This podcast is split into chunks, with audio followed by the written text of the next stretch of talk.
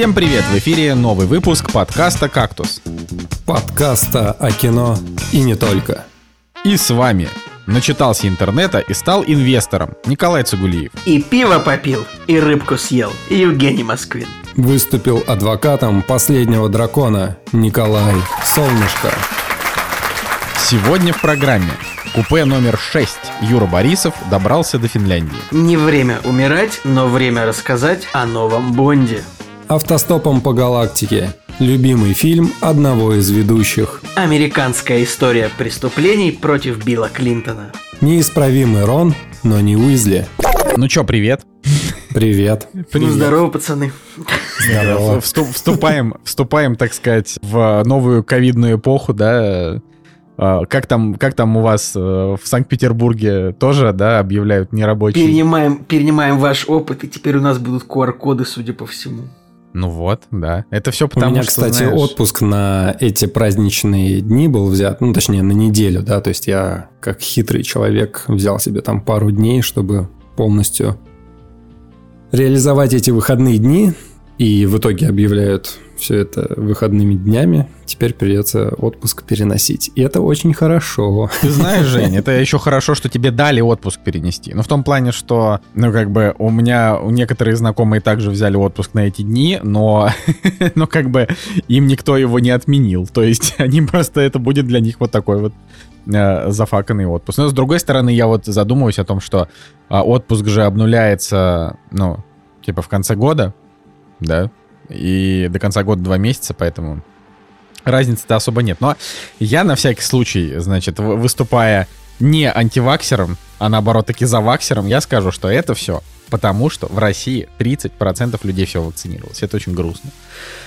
Эх, да. И, кстати, что, Давай не что будем тоже... о грустном. Давай я- лучше о хорошем. Нет, я хочу о грустном. Зачем говорить о хорошем, когда все плохо? Вот я, например, вот я хочу сказать, э, вот это, это просто голый факт, да, для всех, что а, вот в Латвии сейчас задница с ковидом. Почему? Потому что, блин, там русское население не вакцинировалось. То есть у меня ощущение, что у нас просто нация каких-то каких просто дураков, простите, пожалуйста, меня, которые просто сидят и такие типа, о, норм, ну, ну ладно, тысяча человек, не страшно, не 10 же тысяч. Эх. Короче, я просто хочу, чтобы это ск- скорее уже все закончилось. Я очень от этого устал. И мне не нравится, что вы меня в этом не поддерживаете. Вот. Мне кажется, что... э, как это... Мы, Николай, тебя поддерживаем в том, что мы очень хотим, чтобы это закончилось, и то, что... И чтобы ты перестал говорить о Да, и- грустном. И, чтобы ты не уставал так сильно, пожалуйста. Вот наша поддержка во- во всех этих самых... Блин, вот, это, это, Всеми это- руками. Это, это реально кошмар, когда, когда, когда твои друзья э, а- анти, эти, анти, антиваксеры. Просто А ужас. кто тут антиваксер? Мы вакцинированы все тут сидим. Ну ладно. Кстати, да, Николай, он же, он же еще Я, в вообще- я- раз. я- я не понимаю, ты сейчас кого?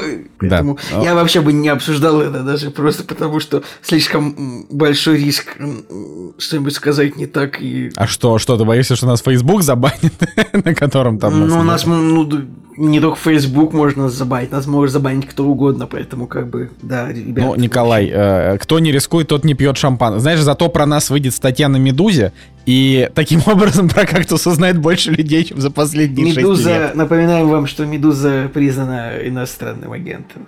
О, я сейчас Это- это, это- сказал, я сейчас это себя кстати- просто почувствовал журналистом каким-то, потому что, ну, я слушаю всякие эти новости, которые постоянно ссылаются на иностранных агентов и упоминают о том, что те являются иностранными агентами. То есть я типа сейчас соблел. Нет же такого за- закона, что нужно, чтобы другие люди, когда про это говорили, упоминали. Веро- Только если СМИ. Мы же не Ты, СМИ. Николай, вероятно, очень мало слушаешь новости или вообще что угодно, потому что любое упоминание иностранного агента, даже вот если ты говоришь, что Медуза, Медуза, ты должен сказать, что Медуза это иностранный агент.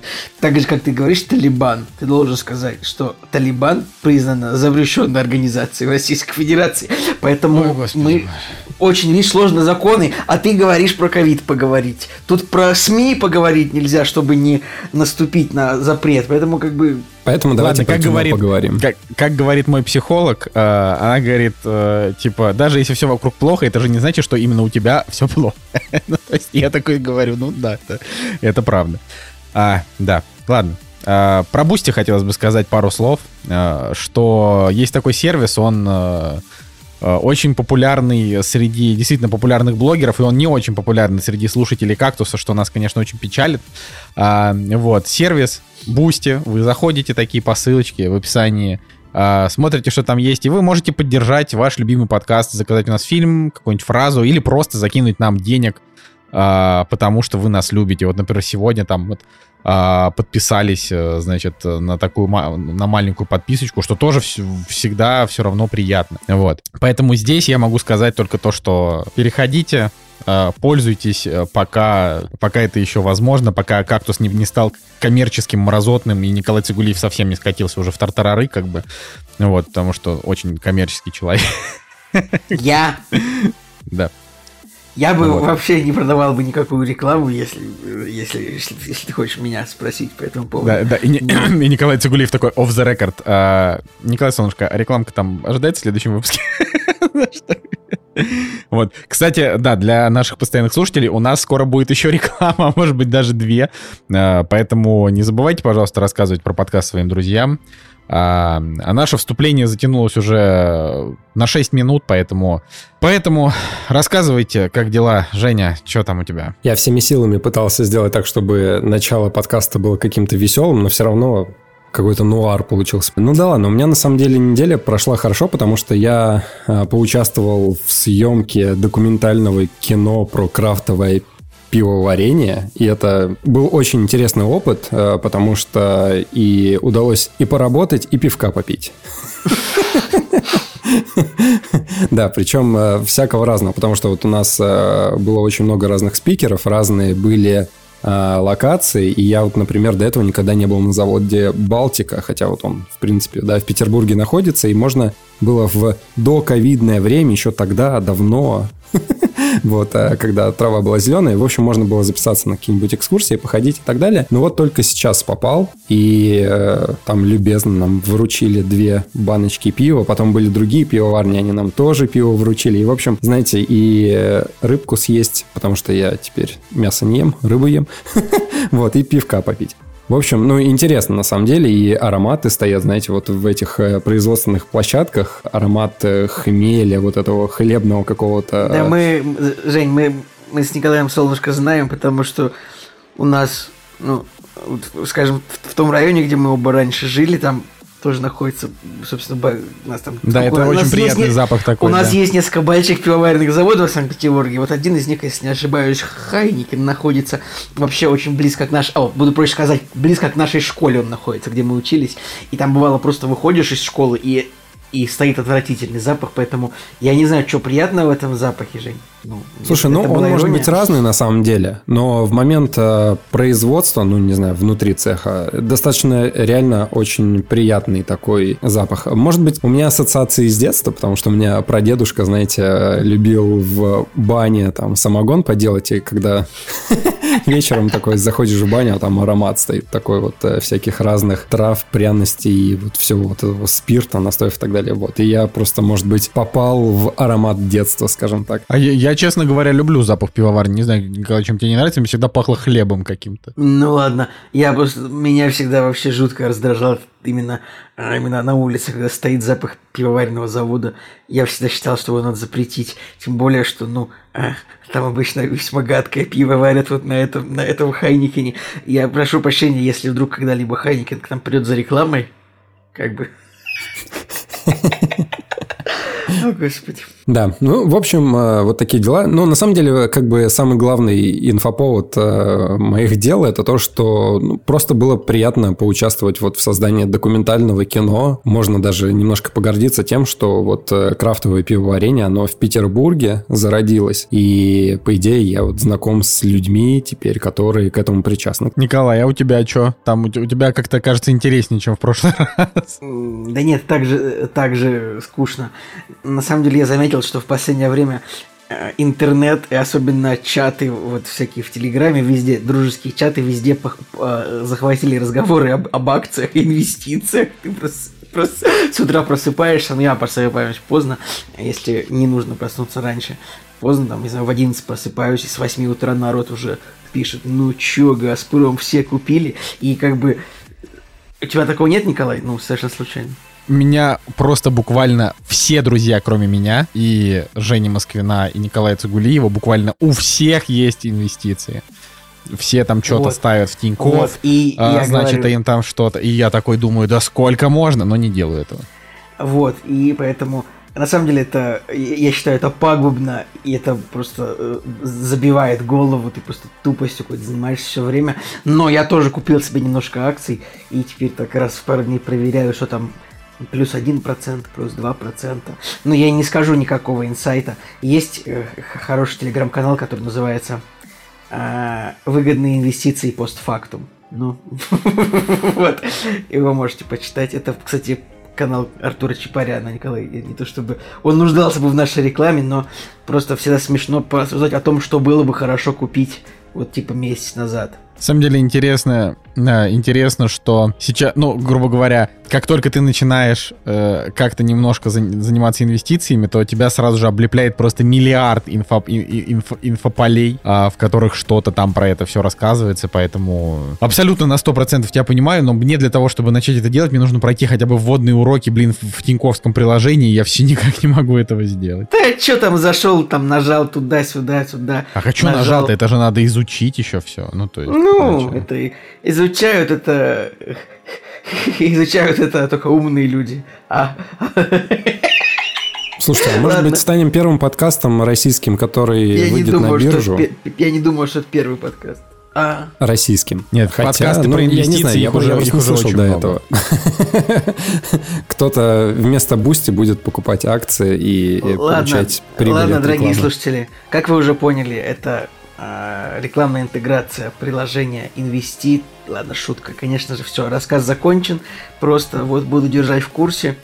А, готовлюсь, да, потерять все свои деньги, все 32 тысячи, на которые я накупил акций. Все, пожалуйста, Николай. Давай, как Николай, у как у тебя дела? Но я на самом деле, ну, у меня ничего особенно интересного не происходит, и я, я просто целыми днями горю в, в рабочих процессах, поэтому, не, ну, во-первых, я поиграл в пейнтбол, ой, в смысле в этот, в лазертек снова, и мне очень понравилось. Лазертек — это прекрасно. А я хотел потратить э, эти, несколько минут на то, чтобы рассказать про мультик «Рай и последний дракон». То есть я не, не, буду рассказывать про этот мультик много. Э, я просто хотел сказать, что вот мы его посмотрели, а, и потом я залез в оценки, и я вижу, что у очень многих людей ему стоят ну, низкие оценки. Вот. И когда мы, значит, в офисе его там тоже как-то обсудили кратенько, в целом люди от него не в восторге, хотя рейтинг у него 8,3, но очень много знакомых вот от него не в восторге. А я хочу сказать, что это очень крутой мультик. И я прям готов его защищать. То есть вот Джека тогда в подкасте сказал, что он красивый, но он, значит, банальный и такой простенький. И тоже у меня там вот тоже знакомые говорят, что он еще такой слишком слащавый. А я что хочу сказать, э, Раю, значит, э, нарисовал, нарисовали вот э, студия Disney, которая не Pixar, а чуваки, которые там Зверополис, Холодное сердце, этот... Рапунцель, да, вот это вот с хамелеоном и конем, да, замечательный мультик. Вот, я хочу сказать, что Рай Последний Дракон, он просто, он такого же уровня, он очень хороший, там есть крутые шутки, а его обязательно надо смотреть в оригинале, потому что там а, очень классная озвучка некоторых персонажей, а, он такой супер сказочный, он очень красивый, прям вот, э, если, например, вот мы, ну, помните «Хороший динозавр», когда мы смотрели, мы такие думали, блин, вот это реально очень красивый мультик, но вот он прям ни, ни о чем. Вот Рая красивее, чем «Хороший динозавр», ну, типа в 6 раз, на мой личный взгляд. То есть мне показалось, что там очень много всего, поэтому меня он развлек, и я считаю, что его надо прям обязательно смотреть, и он, он крутой. Вот такие дела. То есть я от него как раз из-за того, что все вокруг его заскамили, я думал, ой, ну блин, очередная хрень. И вот, а я прям э, считаю, что это почти так же круто, как э, мультик «Как приручить дракона». Конечно, не так же круто, но почти так же круто. Вот. Удивительно, это... на самом деле, потому что у него на кинопоиске Оценка 8,2, он входит в топ-250 сейчас на 73-м ну, месте. И у меня точно. разброс по оценкам у друзей тоже достаточно большой. То есть э, есть Рафис, который э, солидарен с моей оценкой, он тоже 6 поставил, ну, самая низкая оценка. И у меня есть Я реально не понимаю, которые чуваки, 10 ш... даже поставили. Этому Откуда мультфильму. тут 6 просто? Ну, в том плане, что... Ну, просто если ставить ему 6, тогда как приручить дракона тоже ставить 6. Ну, то есть это как бы неправда не понимаю. А знаешь, что показательно? Я вот э, сейчас открыл его на кинопоиске, ты начал про него говорить вот так вот внезапно, что ты его посмотрел, и я, честно говоря, очень мало что могу вспомнить с э, того просмотра. Блин, может, ты, может, ты не смотрел его, на самом деле, только трейлер видел. Нет, так мы же его, наверное, и на пресс-показе посмотрели тогда, я, честно говоря, не помню. В любом случае, короче, вот э, то, что я не могу его вспомнить, для меня, мне кажется, говорит о том, что вот если я ему поставил 6, наверное, так оно и должно было быть. Ну, я не могу с тобой согласиться а, именно с, с твоим... Ну, то есть 6 к 6, я, я не согласен именно с твоей характеристикой, типа, раз я плохо помню, значит, значит не очень, потому что я, например, буквально вот я посмотрел, и я через неделю уже не помню вообще ничего. то есть, если я успеваю что-то написать там в Телеграм э, про это, то слава богу, потому что через неделю, через две мне уже приходится залезать на Википедию, перечитывать сюжет. Более того, я вам скажу, на следующий день я, я залезаю всегда, чтобы проверить, как звали героя. Да блин, что там на следующий день? Через полчаса, как я вышел с сеанса, я не помню вообще, как зовут персонажей фильмов. Блин, у меня очень большая проблема, что я сильно стал забывать сюжеты сериалов через год после выхода. И очень большая проблема то, что на русском ютубе на самом деле не хватает э, э, видосов типа сериал Ю, что произошло в первом и втором сезоне кратко. Или вот, короче, вот надо, вот просто нету пересказов э, сериалов, вот них нету в русском сегменте Ютуба. Это перспективно, если вы собираетесь что-то снимать, вот просто делайте это. Это, выстрелит, потому что, ну, если это не игра кальмара, типа сериал, вот который я просто сказал его, чтобы в тегах тоже можно было забить. Игра кальмара, в кальмара игра. В, игра в кальмара. Если это не игра в кальмара, типа сериал самый популярный, то с большой вероятностью вспоминать сюжет э, сериала прошлого сезона придется, ну, по английским видосам. Не то чтобы это какая-то трагедия, но хотелось бы на русском, правильно? Да, я хотел сказать о том, что вот если бы у меня какому-то мультфильму стояло 8, то я с большой долей вероятности, наверное, запомнил, о чем этот э, мультфильм, потому что, ну, 8 это что-то такое яркое для меня. Слушай, ну, может быть, у тебя есть вообще эмоциональный блок. Тебе, в принципе, если что-то не нравится, то... Я целиком забыл сюжет фильма «Схватка» типа вообще. То есть, хотя я смотрел его довольно внимательно, и я так, я что-то чувствовал. Но я реально помню буквально полторы сцены, то, что вот Вэл Килмер в конце его девушка, что-то ему какой-то сигнал, и он такой не пошел туда. И все, и я больше ничего не помню. Удивительно. Надо что-то попить, какие-то таблеточки для памяти попить или что-то подумать по этому поводу. Такая вот история. Продолжайте, пожалуйста. Ну, я все. Ну, то есть, это, это, это, это все, что я хотел сказать. Потому что, потому что так как нас скоро ждет новый локдаун, нужно привыкать к тому, что к тому, что мы снова будем обсуждать только то, что мы посмотрели дома. Но, кстати, должен сказать, что вот мы выбирали как раз э, мультик на вечер между «Рай и последний дракон» и «Лука», который пиксаровский. И я посмотрел, что у Луки оценки, ну, как бы на балл ниже, и выбор упал в сторону Раи, и, и я не прогадал по моему ощущению, Лука, он э, поярче будет, чем Рай Последний Дракон. Но опять же, это вкусовщина, поэтому вот мне тот итальянский а мультфильм его... понравился больше, чем этот. Его друга зовут Кука? Ой, это плохо даже по моим меркам. Ужасно. Это как раз нормально по твоим меркам. Не-не, вот в той комнате, где придумывают шутки для моей головы, там бы вот за Луку и Куку бы тебя выкинули. Мне понравилось. Ой, да, ладно. Ладно, что, переходим к премьерам? Да, пошли обсуждать премьеры. Вот и они! Премьеры недели!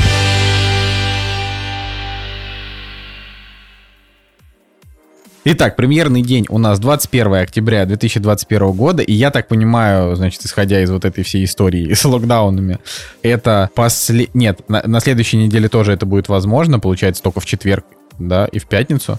А, в общем, одна из последних возможностей быстренько посмотреть в кино то, что вы хотели. То есть, если вы хотели посмотреть Бонда, то бегите смотреть Бонда. Вообще очень Подожди, жалко, вот. что он успел выйти. Было бы стойте, реально очень стойте. смешно, если бы он а, в ноябре выходил. Кинотеатр это никто не закрывает. Вы Закрывает. Как сказал, все а, закрывают все общественные эти заведения. Ты, Николай, и, и рестораны И, эти, и даже там сказал наш этот э, главный э, дед, что типа там вот бизнесом там будет что-то возмещено. Правда?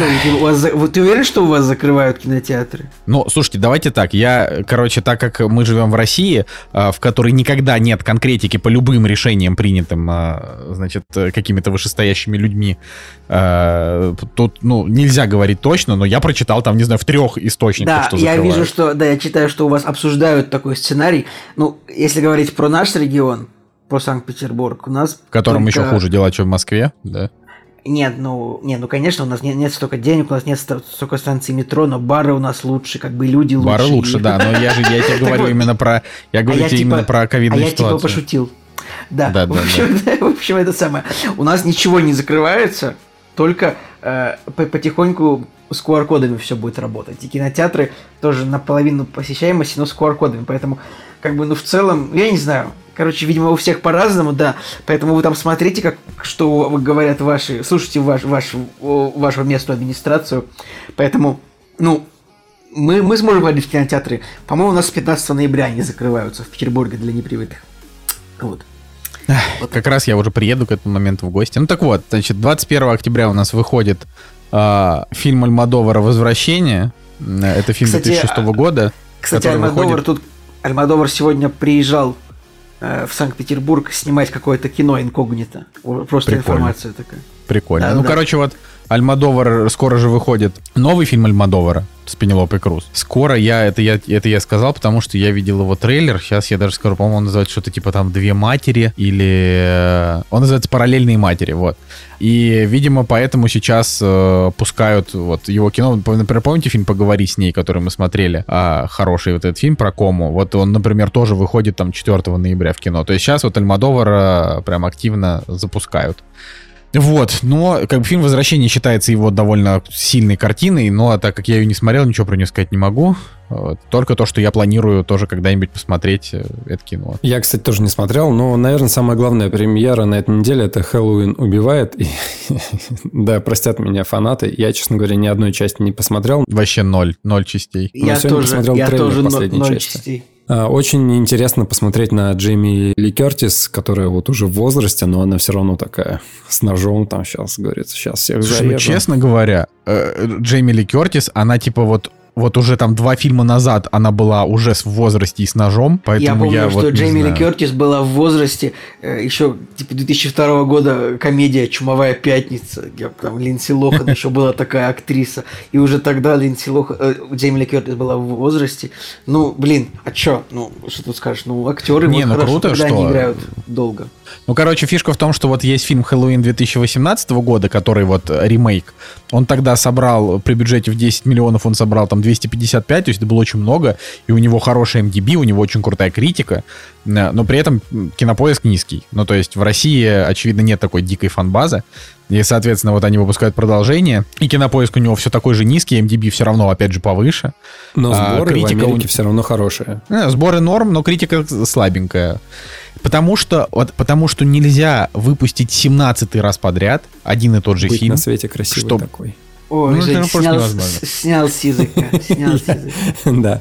А, Ну, короче, вообще, так, вот э, слэшеры, наверное, не наш профиль. Честно говоря, Да, даже ну не знаю, что сказать про этот фильм.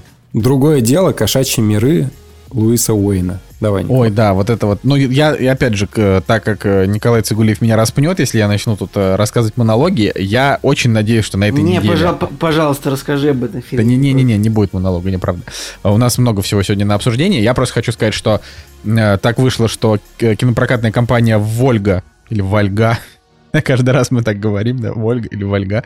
В общем, ребята позвали на пресс-показ, и вот мы буквально вчера а, на него ходили, э, и я очень просто надеюсь, что кто-то из вас его посмотрит, и мы его сможем обсудить на следующей неделе, и это не будет просто мой монолог как бы в воздух. Я могу от себя просто однозначно сразу сказать, что фильм хороший, он понравится, во-первых, всем, кто любит такие фильмы, как вот «Маленькие женщины», вот знаете, такие, ну, типа фильмы про а, конец 19-го, начало 20 века, про то, как живут вот обычные семьи. А, плюс это еще понравится фанатам Камбербэтча, потому что здесь его прям можно обмазываться Камбербэтчем, и персонажа он играет странного. В-третьих, он такой чуть-чуть немножечко там на 5% сю- сюрный, потому что главный герой, а, он там значит, переживает такую травму. а, Из-за этого он там очень циклится на котах и и рисует всякие разные рисунки котов. Короче, это, ну, это Луис Уэйн, это реальный человек. Я вот сегодня там утром проснулся и, с утра э, пораньше и читал вот его биографию, чем она там отличается от фильма, и практически снято, ну, действительно, прям вот как было.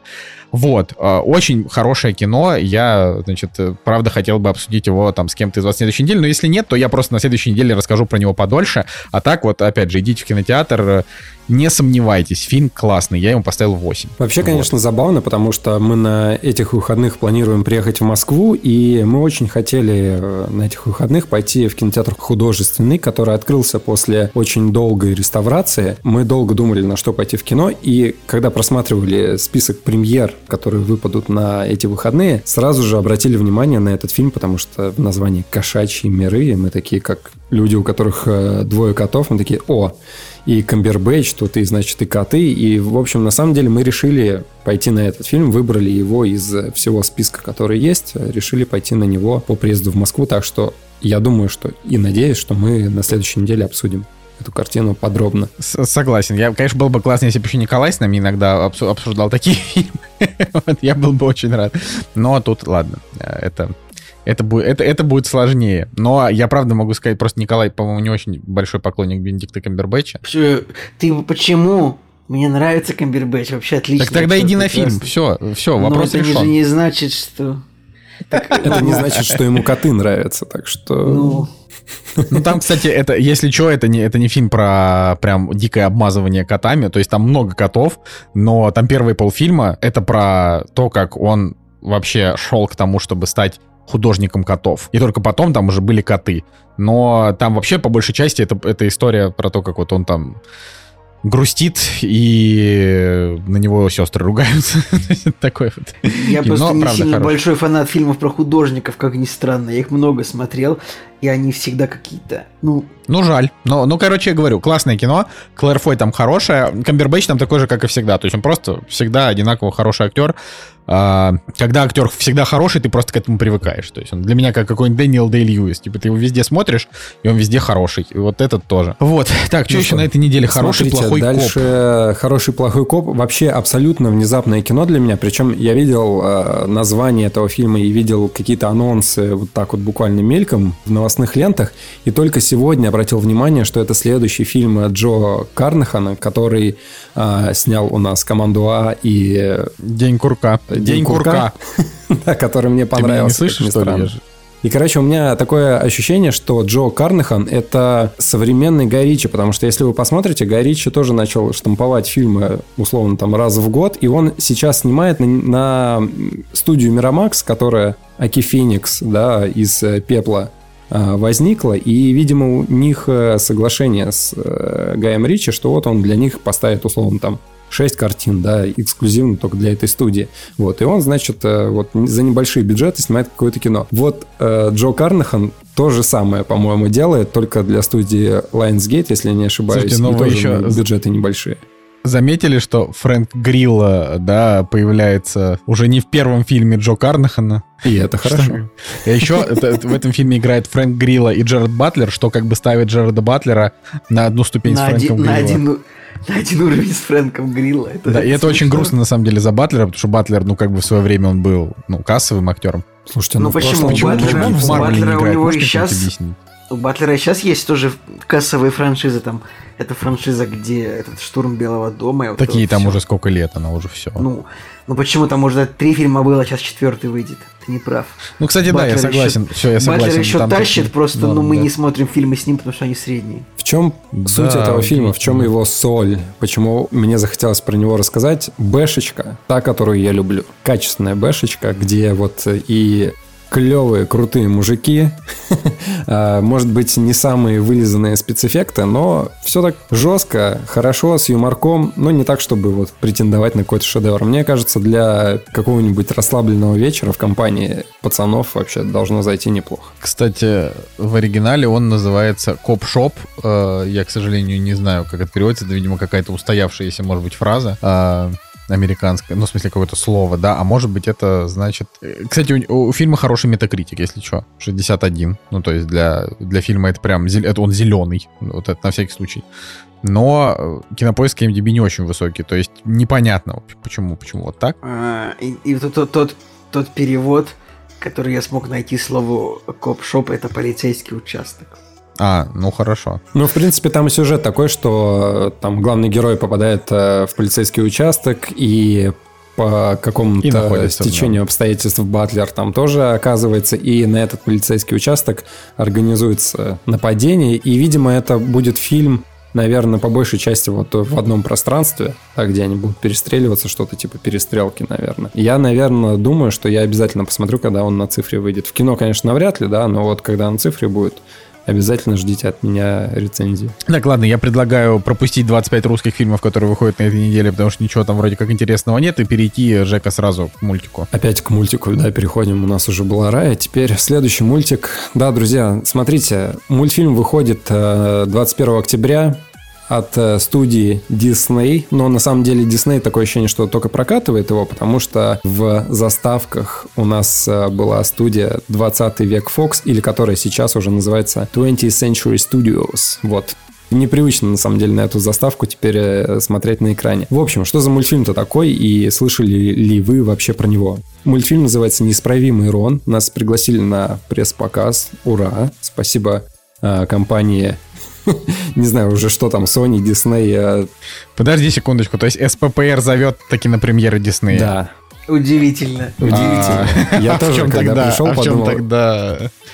Ладно. В общем, неисправимый Я думаю, что нам нужно просто взять комментарий, э, потому что про это очень мало информации в интернете. Давайте мы просто к следующему подкасту возьмем комментарий у Веры. Пожалуйста, сделайте это, вы уже там общаетесь. Просто спросите, мы, и мы как бы закроем этот вопрос. Люди будут знать, и мы будем знать. Просто узнайте, запишите себе на бумажке, поставьте в тудуист, просто спросить. А еще можно просто написать.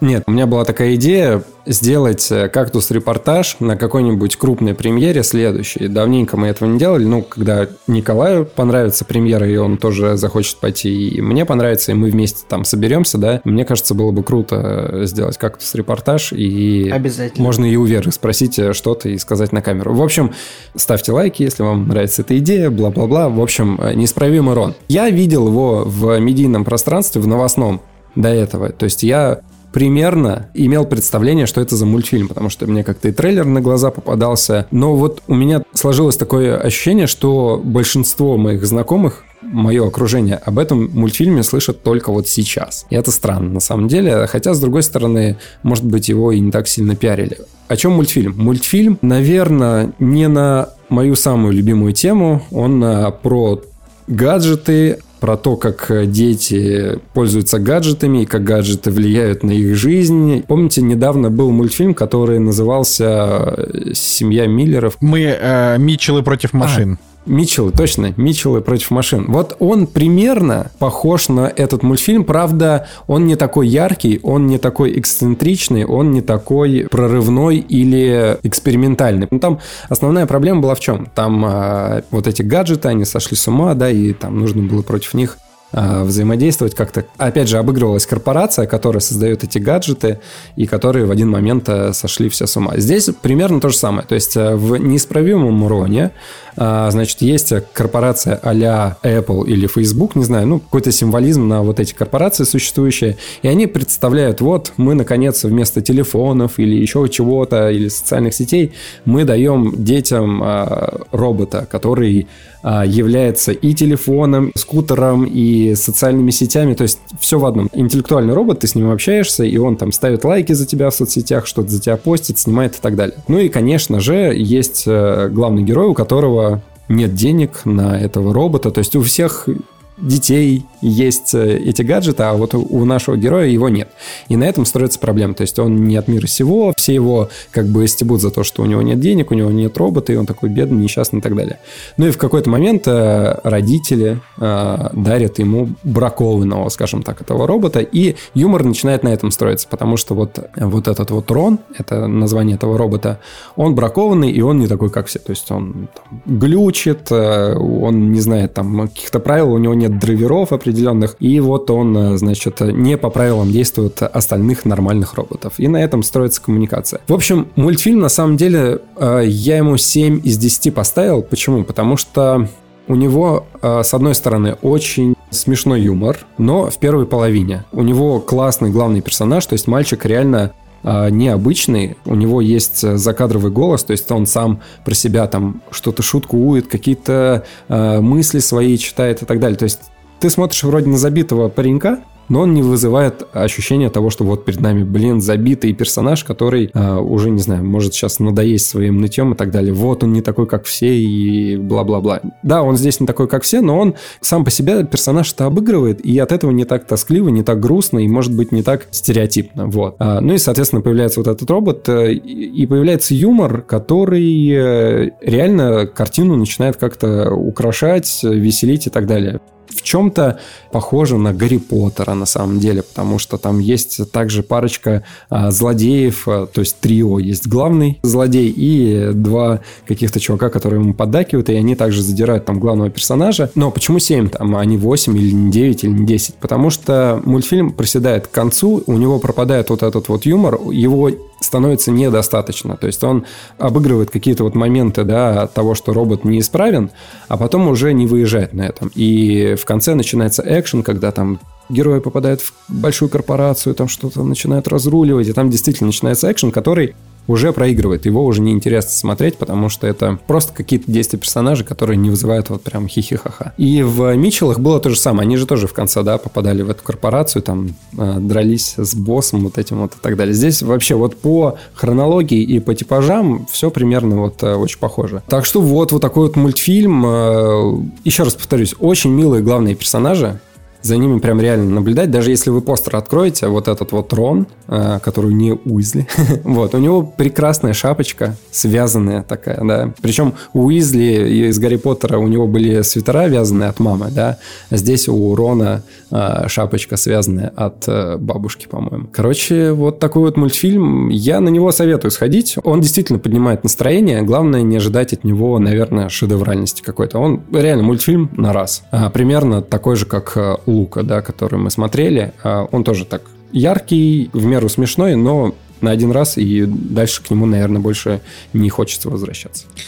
Слушай, ну вот я честно говоря, э, вот проблемой этого конкретно мультика и многих других тоже мультиков вижу тем, что э, в том, что вот их можно сразу отправлять спокойно на стриминговые сервисы. А их э, те, кому надо, посмотрят, ну, условно, Митчеллов, там у них тоже вроде как хорошие просмотры там и так далее. Вот, потому что, ну, там постер у него не очень интересный. А, да, описание тоже не то, чтобы какое-то прям очень интересное. А, и MDB уже у него не то, чтобы прям огонь. И ты такой думаешь, ну окей. Тогда ну, есть, по... в этом проблема. Он не выглядит э, как э, какой-то оригинальный проект. И на стадии изучения информации не вызывает какого-то супер крутого интереса. Хотя, опять же, повторюсь, а, в нем есть оригинальные моменты, которые действительно цепляют. Вот этот сам робот и его характер. Вот, наверное, что нужно отметить, характер э, робота, он очень клевый. За него прям действительно хочется переживать. И все время экранное вот этот Рон, он э, прям тащит на себе весь мультфильм. Просто его немножко не хватает, да, потому что в конце акценты немножко у мультфильма смещаются. А так вот главный персонаж очень крутой. Я бы даже сказал, что его не обязательно на стриминг было бы сразу отправлять. То есть, ну, действительно, мультфильм, который большого экрана достоин. Ну, вот э, просто чуть-чуть где-то не дожали. Почему-то про него вот э, такая скудная информация, такой какой-то стрёмный постер, если честно. Вот что-то поярче нужно такой же, не знаю, яркий, наверное, продакшн, как у Митчеллов, и такой же яркий постер, вот ему был бы в тему. Слушайте, ну это как вот эта вот история про...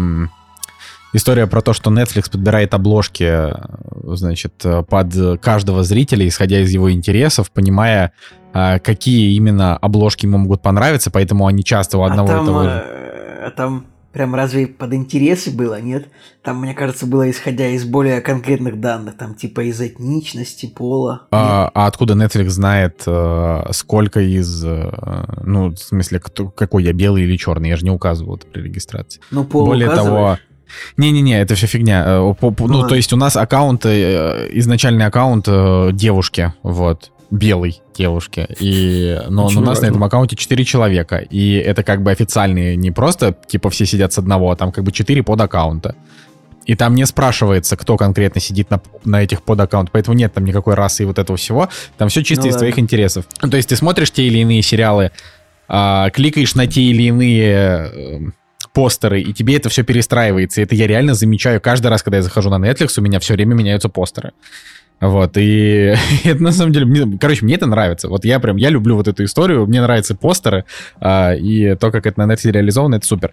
Поэтому Знаешь, да. Что еще у этого мультфильма, в заключение вот буквально по скриптам, а, мораль у мультфильма клевая, потому что отрицательные персонажи меняются к положительным, и дети, которые в этом мультфильме представлены, вот озлобленные этими социальными сетями, увлеченные этими социальными сетями, когда для тебя лайки это какая-то валюта вообще, вот лайки, лайки, нужно быть популярным и так далее. И мультфильм, он учит тому, что нужно на дружбу, да, обратить внимание и сделать так, чтобы вот человек, с которым ты когда-то был знаком, а сейчас по тем или иным причинам ты его шеймишь, или еще что-то с ним делаешь. Ну, это неправильно, да, и нужно все-таки дружить в реальном мире, быть хорошим. Короче, мораль у мультфильма нормальная интересная. То есть за это плюсик дополнительный можно поставить. То есть по-хорошему, наверное, мультфильм был бы на 6 из 10, но вот мораль и то, чему он учит, наверное, плюс еще один балл, поэтому 7.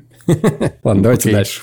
Да, ну, в общем, давайте по цифровым релизам пробежимся. Значит, а, из цифровых релизов, а, значит, порно-мелодрама после глава 3, а, значит, э, потом вышел... Подожди, хор... порно-мелодрама, это ты сам придумал? Это так, так да, да, это я так ее называю. Ну, неплохо, неплохо. Вот, значит, э, потом э, фильм, этот, господи, главный герой с Райаном Рейнольдсом, но он в платных. А, значит, Дюна, я так понимаю, выходит в Америке. Ну, то есть на, на HBO Max сейчас. То есть это да, не, не российский это... релиз, а вот у них, соответственно, сейчас выходит сам фильм, только-только сейчас выходит, и одновременно выходит на HBO Max, поэтому он затесался на кинопоиске в, в цифровые релизы. Потом Петровы в гриппе тоже, если кто-то хотел посмотреть, но не добрался. Потом фильм Карена Аганесяна «Молоко», тоже уже можно глянуть.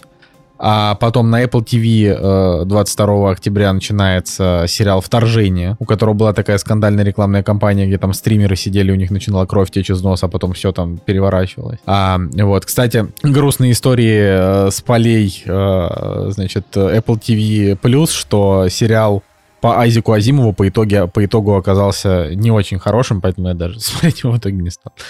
Вот. Но почему они про основания пролили на второй сезон, Николай? Нет, так они, же... они все свои сериалы продлевают, даже если у них там Metacritic 20. Так что это вот то, что делает сами Apple, это не важно. Я говорю о том, что хотелось бы что-то хорошее. А получаем только Теда Ласса, ну, прекрасного, конечно же, и утреннее ну, слушай, шоу, и больше ничего. Ну... Ну, Николай, ну, у, я буду пока что основания защищать, просто потому что ну, у него 6,4 кинопоиск, но 7,4 MDB, как бы, ну, может, он, конечно, не для всех, но ну, будем читать, что говорят про него критики точно так же. Ну да. Ну, в общем, он еще не а у всех кинопоиск обновился или только у Да, он теперь, он теперь выглядит очень необычно и не очень удобно находить премьеры. Но вот. в целом... Да, да, да, я тоже да. хотел сказать. Но, но зато обновилось приложение на телеке, и теперь оно просто вообще суперское. Вот оно, оно даже лучше, чем у Netflix. Раньше для меня вот всегда был... Э, хотя, вообще, почему я сказал? На самом деле на Netflix не очень хорошее приложение. Мне как раз всегда нравилось приложение Кинопоиска, а теперь оно стало еще лучше. Вот. У меня просто есть топ, так как я смотрю только на телеке, вот все вот эти вот там фильмы, сериалы. А у меня есть топ любимых приложений. Конечно, я люблю Apple TV, ну, потому что он очень удобный. Вот. Но Кинопоиск, он намного там функциональнее в этом плане. Так Но что, то, что они убрали дела. из меню график премьеры цифровых релизов, блин, как-то вот неудобно стало совсем. «Кактус». Переходим к теме. Итак, друзья, я сегодня расскажу вам о третьем сезоне сериала «Американская история преступления», American Crime Story. Это сериал-антология, как бы, который ну, выходит э, каждый год, получается, разная история. Первый сезон рассказывал про э, О. Джей Симпсона, такой американский актер, спортсмен и э, убийца. Ну, э, хотя я, кстати, не смотрел первый сезон, поэтому я э, даже не знаю, честно говоря, что, что с ним произошло. Второй сезон рассказывал про убийство Джанни Версачи. Э, я, честно говоря, об этом тоже ничего не знаю, потому что вот Могу рассказать вам только про третий сезон, который называется «Импичмент». Это сезон, который рассказывает нам про импичмент, который был выдвинут против Билла Клинтона. А, сразу скажу, вот, Николай, это интереснее, чем правила коми, типа гораздо.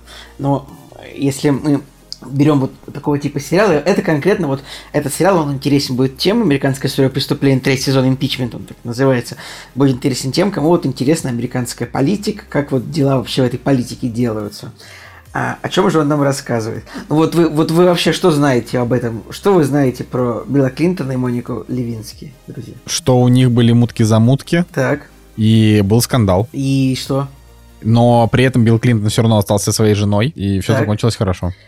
А, ну а, а вот а в чем был скандал? Почему был импичмент? В честь чего вот? Ну, Что такое импичмент? Вы знаете, что такое импичмент? Это да, вот мы знаем, что когда- такое импичмент, давай вот без этих. Я просто про Нет, то, вот, что... вот, вот что вы знаете? Вот вы знаете, например, почему был импичмент? Из-за чего? Так не было же импичмента. Ну, импичмент, типа, это сама процедура. Понимаешь? Ну, То это процедура, вот которая уже- приводит уже- к успеху, но тут ее нет. Нет, нет, нет, нет, нет. Типа, это вот сама процедура, как бы, которая была запущена. Даже против Трампа было два раза была эта процедура. Э, Как бы, хотя, ну, ну, в итоге Трамп досидел свой срок. А, в общем, ладно, рассказываю, о чем сериал. Сериал нам рассказывает вот изначально его как бы главные герои даже не Моника Левинский и не, не Билл Клинтон, президент, а там есть такая девушка, женщина Линда Трип, которая работает в Белом доме, ну там у нее какая-то, у нее там, в общем, какой-то она помощник-консультант или консультант, хотя она такая женщина в возрасте, ее играет Сара Полсон, достаточно талантливая актриса, как мы знаем, тоже до, неузнава... до неузнаваемости загримирована Сара Полсон в этом сериале, а- а от этого даже еще интереснее смотреть. Вот, она играет сотрудницу Белого дома, которую увольняют из Белого дома и переводят на работу в Пентагон, в Министерство обороны, как мы понимаем. И нам это показывается вот как трагедия этого персонажа, то, что вот она работала в Белом доме, ей там супер нравилось, прям вообще она обалдела от этой работы. А, еще раз, Линда Трип, сотрудник, сотрудник э, Белого дома, переходит работу в Пентагон, и ее там, она ненавидит эту работу, то есть ей прям не нравится. Хотя у нее там неплохая должность, больше зарплаты, чем в Белом доме, но ей там не нравится. И она вот думает, как бы ей вернуться э, в Белый дом, или как бы ей просто, ну вот, снова стать значимой. А, вот, и в какой-то момент э, рядом с ней начинает работать Моника Левински, ну вот буквально э, в том же Open Space, где она работает. И эта Линда начинает дружить с Моникой, хотя, ну, Линда, она как бы Сара Полс, она как бы женщина в возрасте, там ей под 50, судя по ее виду и по ее э, бэкграунду и семье. То есть она не молодая девушка. А Монике Левински 23, она молодая. И в какой-то момент Линда Трип узнает, что Моника мутит, да, э, с кем-то с кем-то очень высоким. И она пытается использовать эту историю э, как бы в, целях собственной популярности. То есть она думает, А, ли- то есть она то- как бы идет Да. против, да, она подставляет, Там получается. в этом и вообще самый большой интерес сериала, что этот скандал бы на самом деле никогда бы не вышел наружу э, просто. Я, я не смотрел сериал, посмотрел 6 серий, потому что он еще не вышел целиком. Вообще весь интерес этого сериала в том, что э, весь этот скандал он бы никогда толком не вышел наружу, наверное, э, если бы просто, ну, одна обидевшаяся женщина не, растр- не пыталась, как бы, ну, не растрепала все на 20 сторон, но на самом деле там прям супер интересно, как вот именно Подожди, а почему она обидевшаяся-то, если Ну, она... она, короче, она очень хотела вернуться на работу в Белый дом, она прям очень хотела, но ее перевели на работу в Пентагон, а это полный отстой вот по сравнению с работой в Белом доме. Вот просто в этом, в этом вводные данные сериала. То есть она такая, я хочу обратно в Белый дом, ее обратно в Белый дом а, не взяли, и уз- вот конкретно ей сказали такую фразу, что «Ни- Линда, никто не хочет больше видеть вас в Белом доме, вы нам не нравитесь. Ну, то есть, ну, примерно так и сказали. И вот и а, она снова, значит, захотела почувствовать себя значимой. И как бы, ну, деле, там получилось случайно. Она просто начала дружить с Моникой Левински. Там, я уже забыл, почему они начали дружить, но э, так получилось. Очень, в общем, на самом деле, супер интересно показаны персонажи. И Моника Левинская, она тут немножко другая. То есть, она в жизни, то есть, она, она в сериале показана как такая достаточно, ну, массивная девушка. То есть, э, я, как бы, я сам э, не супер стройный молодой человек, поэтому не знаю, можно ли мне упомянуть, что она такая немножко, Николай, какое-нибудь слово такое корректное? Плотненькая. А, ну, блин, наверное, да, можно так сказать. То есть, хотя на фотографиях в жизни она вроде такого более обычного телосложения была. Господи, как да будто какая разница? Есть худые люди, есть толстые, есть белые, есть черные. Ну, говори как есть. Ну, Вот. типа, если человек Ну, толстый, вот. значит он толстый. Ну, типа, потому что у него лишний вес. Хорошо, можно сказать, у него лишний вес. Хорошо, вот, да, да, спасибо. что Если это важно для, эм, для, для окраса Ну, ситуации сейчас. Возможно, это важно, потому что она тут показана хорошим человеком, на самом деле, достаточно. И Билл Клинтон тоже показан, ну, нормальным человеком. То есть он показан, значит, как президент, вот, который, да, иногда вот, вот у него, как- он показан как во всем, ну, нормальный человек, кроме того, что вот он пару раз а, имел, значит, неосторожность что-то предложить женщинам, которые не являются его женой, очевидно. И вот они имели неосторожность на это с- согласиться или не согласиться, потому что там сериал вообще начинается с- даже не с Моники Левински, а с того, что другая девушка выдвигает обвинение Биллу Клинтон, прям самое начало, то, что там другая девушка выдвигает обвинение, что вот он, когда он еще работал губернатором а штата, не был президентом, он, значит, там, значит, завел ее куда-то и вот предложил определенные вещи сделать. Подожди, так у него Да. с Моникой Левински в итоге было что-то или не было? Ну, в сериале или в жизни? Не, в жизни. В жизни было. А, ну, то есть у них был это какой-то как бы- роман все-таки. у них был роман там, э, ну, там причем на протяжении нескольких лет, то есть там, причем это довольно интересно рассказывается, то есть это не просто так, что вот а он ей нравился сам тоже. Она прям смотрела по телевизору каждый раз, где он. Ну, То есть она была сотрудницей Белого дома, и она, ну, как бы она могла ходить, могла не ходить. Там на какие-то встречи, на которых он э, выступал, где-то присутствовал. Она всегда ходила. Э, как бы она прям она прям, короче, любила его на самом деле, судя по этому сериалу, и поскольку сама живая Моника Левински тоже, а, она имеет руку, предложила она руку свою к сценарию этого сериала, насколько я понимаю, и она является исполнительным продюсером, в общем, как бы она, она была, была привлечена. То есть можно, наверное, подумать, что все, что говорится про нее, как в каком-то смысле правдиво. Ну, хотя, конечно, Ну, мы то есть в- она не окрашивает э, в, в этом сериале Билла Клинтона в негативный окрас, ты хочешь сказать? Ну, пока тут этого не было. И тут Билл Клинтон, ну, не показан никаким злодеем. То есть, просто в какой-то момент он говорит Монике Левински, что вот у меня вообще уже было такое, как с тобой, но я в какой-то момент решил, что мне нужно сохранить семью и типа, ну, давай мы как-нибудь попробуем с тобой это закончить. Но э, на самом деле просто очень интересно раскручивается история, потому что там есть много противоборствующих сил, там есть типа какие-то оппозиционеры, есть вот прокуратура, которая на самом деле, вот э, прокурор, который на самом деле, ну, расследует э, дела президента, ну, потому что вот в Америке так это делается. Вот у нас вот в России, например, у нас есть монолитная государственная система, которая не может как-то вну- внутри себя как-то сопротивляться, потому что вот есть вот государство, есть э, там силовые органы, какие-то вот прокуратура, Следственный комитет, полиция, ФБР, вот они, ФБР, ФСБ, они как бы, ну, все вместе, да, вот они вот они, это вот моно- монолит государства. В Америке как бы это не так. Есть вот президент, Белый дом, а, есть, там, э, есть прокурор, который расследует даже то, что президент может делать. Есть ФБР, которая, как ты помнишь, Николай, по сериалу «Правила Коми», есть ФБР, которая ну, может принять сторону такую, которую она по закону посчитает правильным. Да? И там это супер интересно, как прокурору приносят какие-то э, какие-то доказательства. Вот у нас есть доказательства того, что э, Клинтон сделал это, но это доказательства, они легальные? Нет, тогда это, они нам не подходят. То есть там... В общем, короче, тебе... Короче, деле, Николай, как обычно, фанат этой, фанат американских политических ну, сериалов, вот, поэтому... ну, понимаешь, это, не, это прикольно. Там есть Коби Смалдерс, ну, Роберт Чербац, который играет уже журналистов, который сейчас до сих пор, там у него какая-то она известная. А, Там, ну, в общем, там играет, там агент ФБР играет сын Тома Хэнкса, Колин Хэнкс. Помните такого актера? Ты вот, наверное, Николай, не смотрел что-нибудь его толком, а он Фарго играл. Одном Фарго во втором сезоне играл. да. Он очень, причем у него такой позитивный образ. Он тут играет агента ФБР, который как бы должен, э, должен задержать Монику Левински для того, чтобы она там дала им показания в какой-то момент. И там очень смешно, то, что она такая, ну подождем, пока моя мама приедет. И э, они там ходят два часа по торговому центру вместе с ней, типа она заходит, там они там бургеры едят э, с агентами. Кстати, я вот сейчас, я вот зашел на Википедии, открыл статью «Скандал Клинтон-Левински», и там есть фотографии, где они такие стоят в Белом доме в обнимку. А т- почему?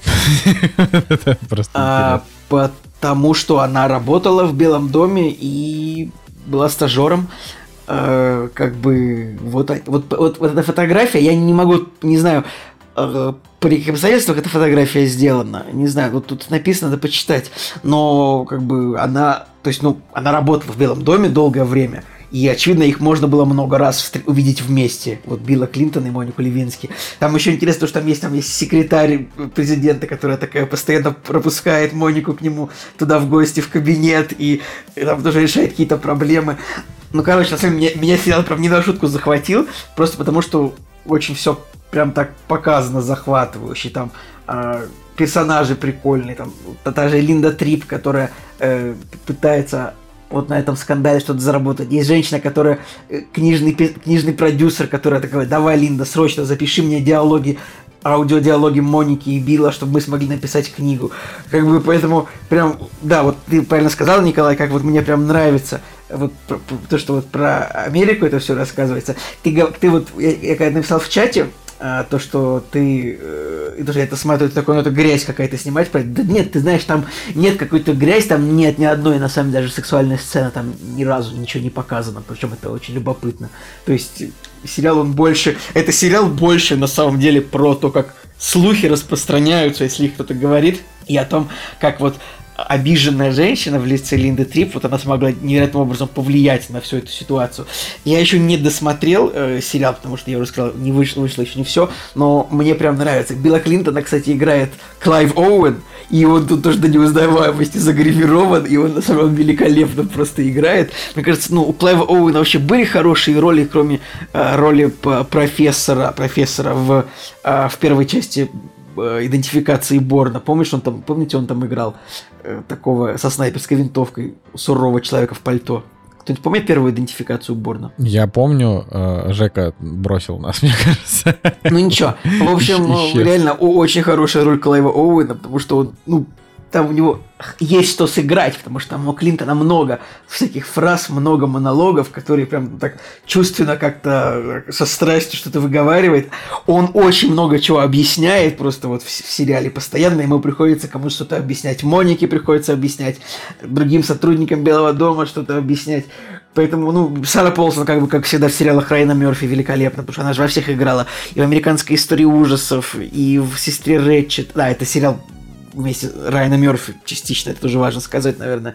Как бы не все фанаты его творчества. Например, «Сестра Рэтчет» сериал его предыдущий мне не сильно понравился, потому что он э, кринжовый, жестокий, чересчур. Но этот как бы круто вообще. То есть я прям э, очевидно, что я досмотрю этот сезон и буду, буду наверное, смотреть предыдущие. Вот про, уби... про народ против Джей Симпсона обязательно буду смотреть. А может быть, Николай, у тебя еще какие-то вопросы? Я могу так посоветовать, просто если тебе там интересна американская политика в каком-то смысле. Э, ну, я, честно говоря, я добавил, я, я добавил Добавь, его себе вот, в хотелке. И, и очень, очень интересно. И как бы, ну, симпатия к персонажам она тут есть. То есть, Моника Левинский, я как бы мало, я мало что знал о ней, на самом деле. Тут она таким человеком прям показана. Ну, наверное, это э, очевидно, если она имеет отношение к сериалу, она будет показана более-менее хорошей. Ну и Клинтон тоже тут неплохой. Тут пока что, пока что в этих сериях а, Хиллари всего в одной сцене была, а, поэтому не знаю, как она тут будет показана, но, но вот это интересно все-таки очень. То есть там просто очень интересен тот факт, что а, женщину уволили из Белого дома и перевели на работу в Пентагон, она такая типа, я в жопе теперь работаю, я вообще отстой. Ну, то есть, как бы, и такой думаешь, что, блин, это все равно, это же Министерство обороны Соединенных ну, Штатов. Я это как бы... не знаю, Николай, мне кажется, что, честно сказать, э, ну, ну ты же просто никогда не работал так, как люди ну, работают. Да. Ну, ты понимаешь, что смотри. типа да, очень да, многое да, зависит от, от твоей... То есть ты делаешь только то, что тебе нравится. А представь, вот ты вот работаешь в офисе, где весело, хорошо, печеньки и прикольно, а тебя переводят в офисе, где грустно, темно, и он в подвале. Ну то есть это... Ну, это я могу это, прекрасно это, понять Линду. Э, это так и есть, конечно, но, блин, все равно...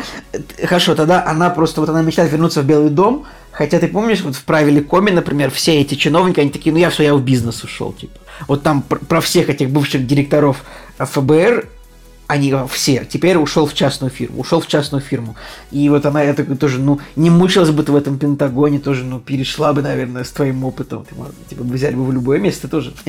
вот Опять я, же, я о чем ну, ладно, это Ну, да, хорошо, может, может быть, я не прав, но... Э, ну, что, сериал... интересно, Николай, интересно. Э, не, да. на самом деле, правда, интересно. И во многом просто потому, что, ну, прикольные актеры. И, и вот, кстати, Монику Левинский играет девушка, которую я первый раз вижу, надо посмотреть. Не, она была, она была в Леди Бёрд, я, я ее помню. Ага. Э, вот, ну, короче, в принципе, я советую, я советую. Причем прикольно то, что я кинул в чатик э, вам, чтобы вы попытались угадать, что за актеры загримированы, но вы не угадали ни Сару Полсон, ни Клайва Оуэна. Хотя Сару Полсон можно было, наверное. Вот, но... Да. Ладно, поехали дальше. А, у нас, на самом деле, сегодня в подкасте а, к нам на огонечек а, залетает а, Надя Москвина.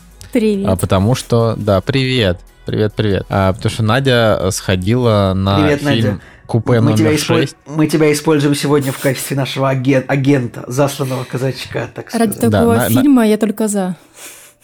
И я, я правильно понимаю, что это тоже был пресс-показ, который я каким-то образом упустил, что это произошло, да?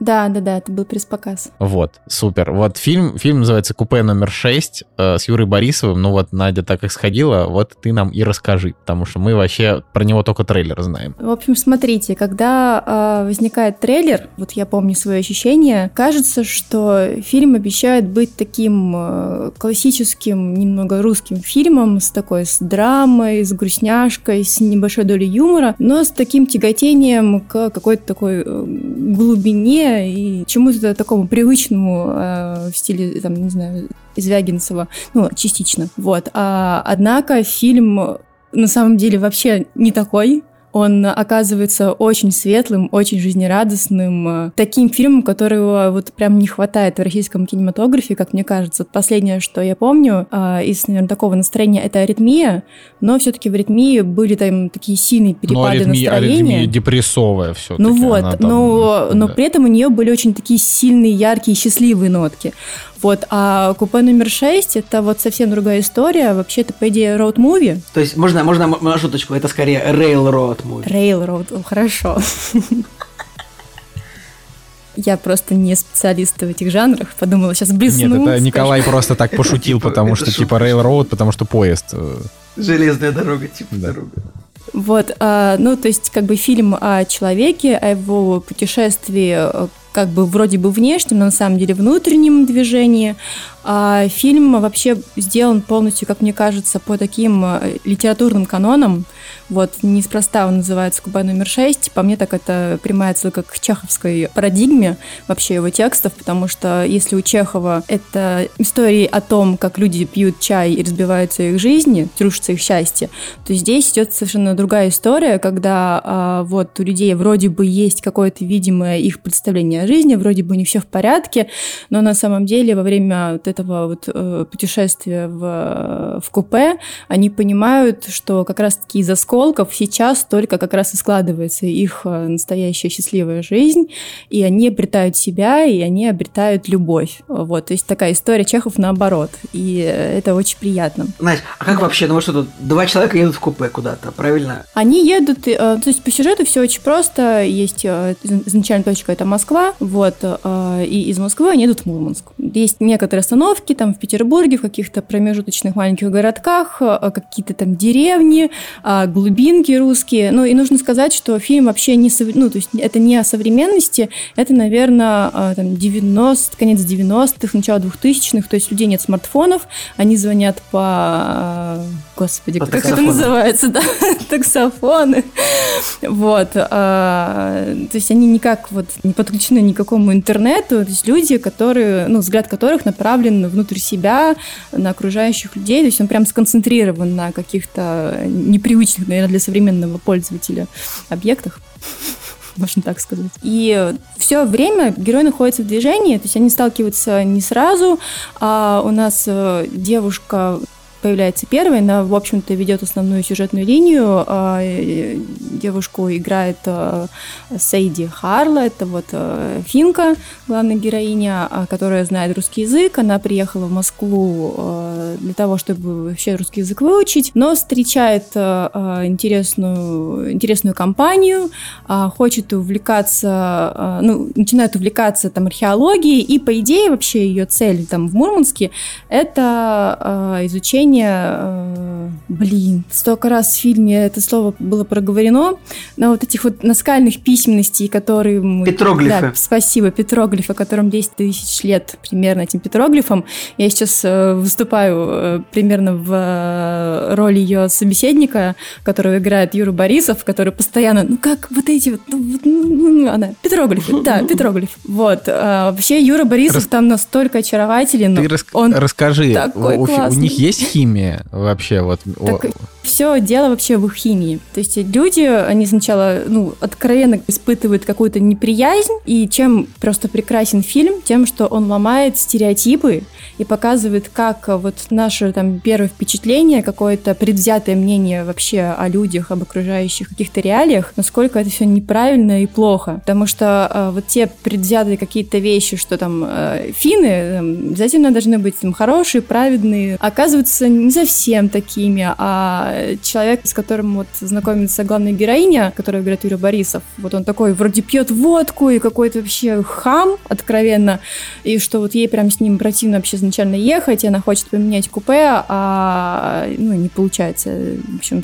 произвести замену. Вот, что он в итоге оказывается очень чутким, очень трогательным, и в, в итоге это все выливается в историю любви. Сила русской водки.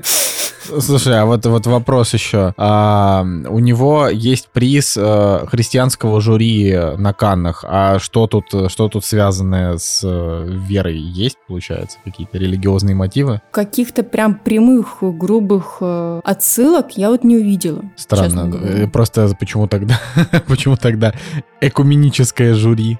Может быть, потому да. что там а, в фильме был такой намек на физиологическую близость, но чем э, очень сильно хорош фильм, что герои, они играют очень классно, они отыгрывают просто буквально вот внутреннюю работу, внутренние какие-то эмоции, и эти все эмоции видно вот в каждом мускуле. И когда сталкиваются два героя, то есть вот главная героиня, Финка, она, по идее, ищет любовь, а э, персонаж Юрия Борисова, такое ощущение у меня сложилось, он как будто бы когда-то обжегся, и он боится, наоборот, этой любви, и он от нее бежит. И это, получается, встречаются персонажи, где вот один к, э, к любви тяготеет, а другой, наоборот, от нее хочет отказаться. И вот между ними случается такой момент, который вот-вот сейчас будет физическая близость, но нет, не выходит именно потому, что у них э, вот есть этот конфликт, и то, как этот конфликт в дальнейшем разрешается, это, конечно, очень красиво и э, очень душевно. То есть это очень искренний фильм. Он где-то очень детский. Э, там э, в Мурманске много снега. И вот именно какие-то такие очень естественные, добрые эмоции. Э, вот это вот единственная мысль, которая у меня к твоему вопросу вот можно отнести, что, может быть, поэтому он получил такой приз, потому что здесь все на таком платоническом уровне э, очень круто показано. Слушай, ну прикольно. Че, я вот... Я, он, он, у меня, он у меня висит э, как бы в хотелках, но я, наверное, дождусь его Дождусь его в онлайн-кинотеатрах. Это особо в кино, но Надя, ты как какую, наш засланный казачок, оценочку? молодец. Какую оценочку поставил? Я бы поставила оценку, наверное, 8. Недурно. 8 это с таким э, в сторону девятки.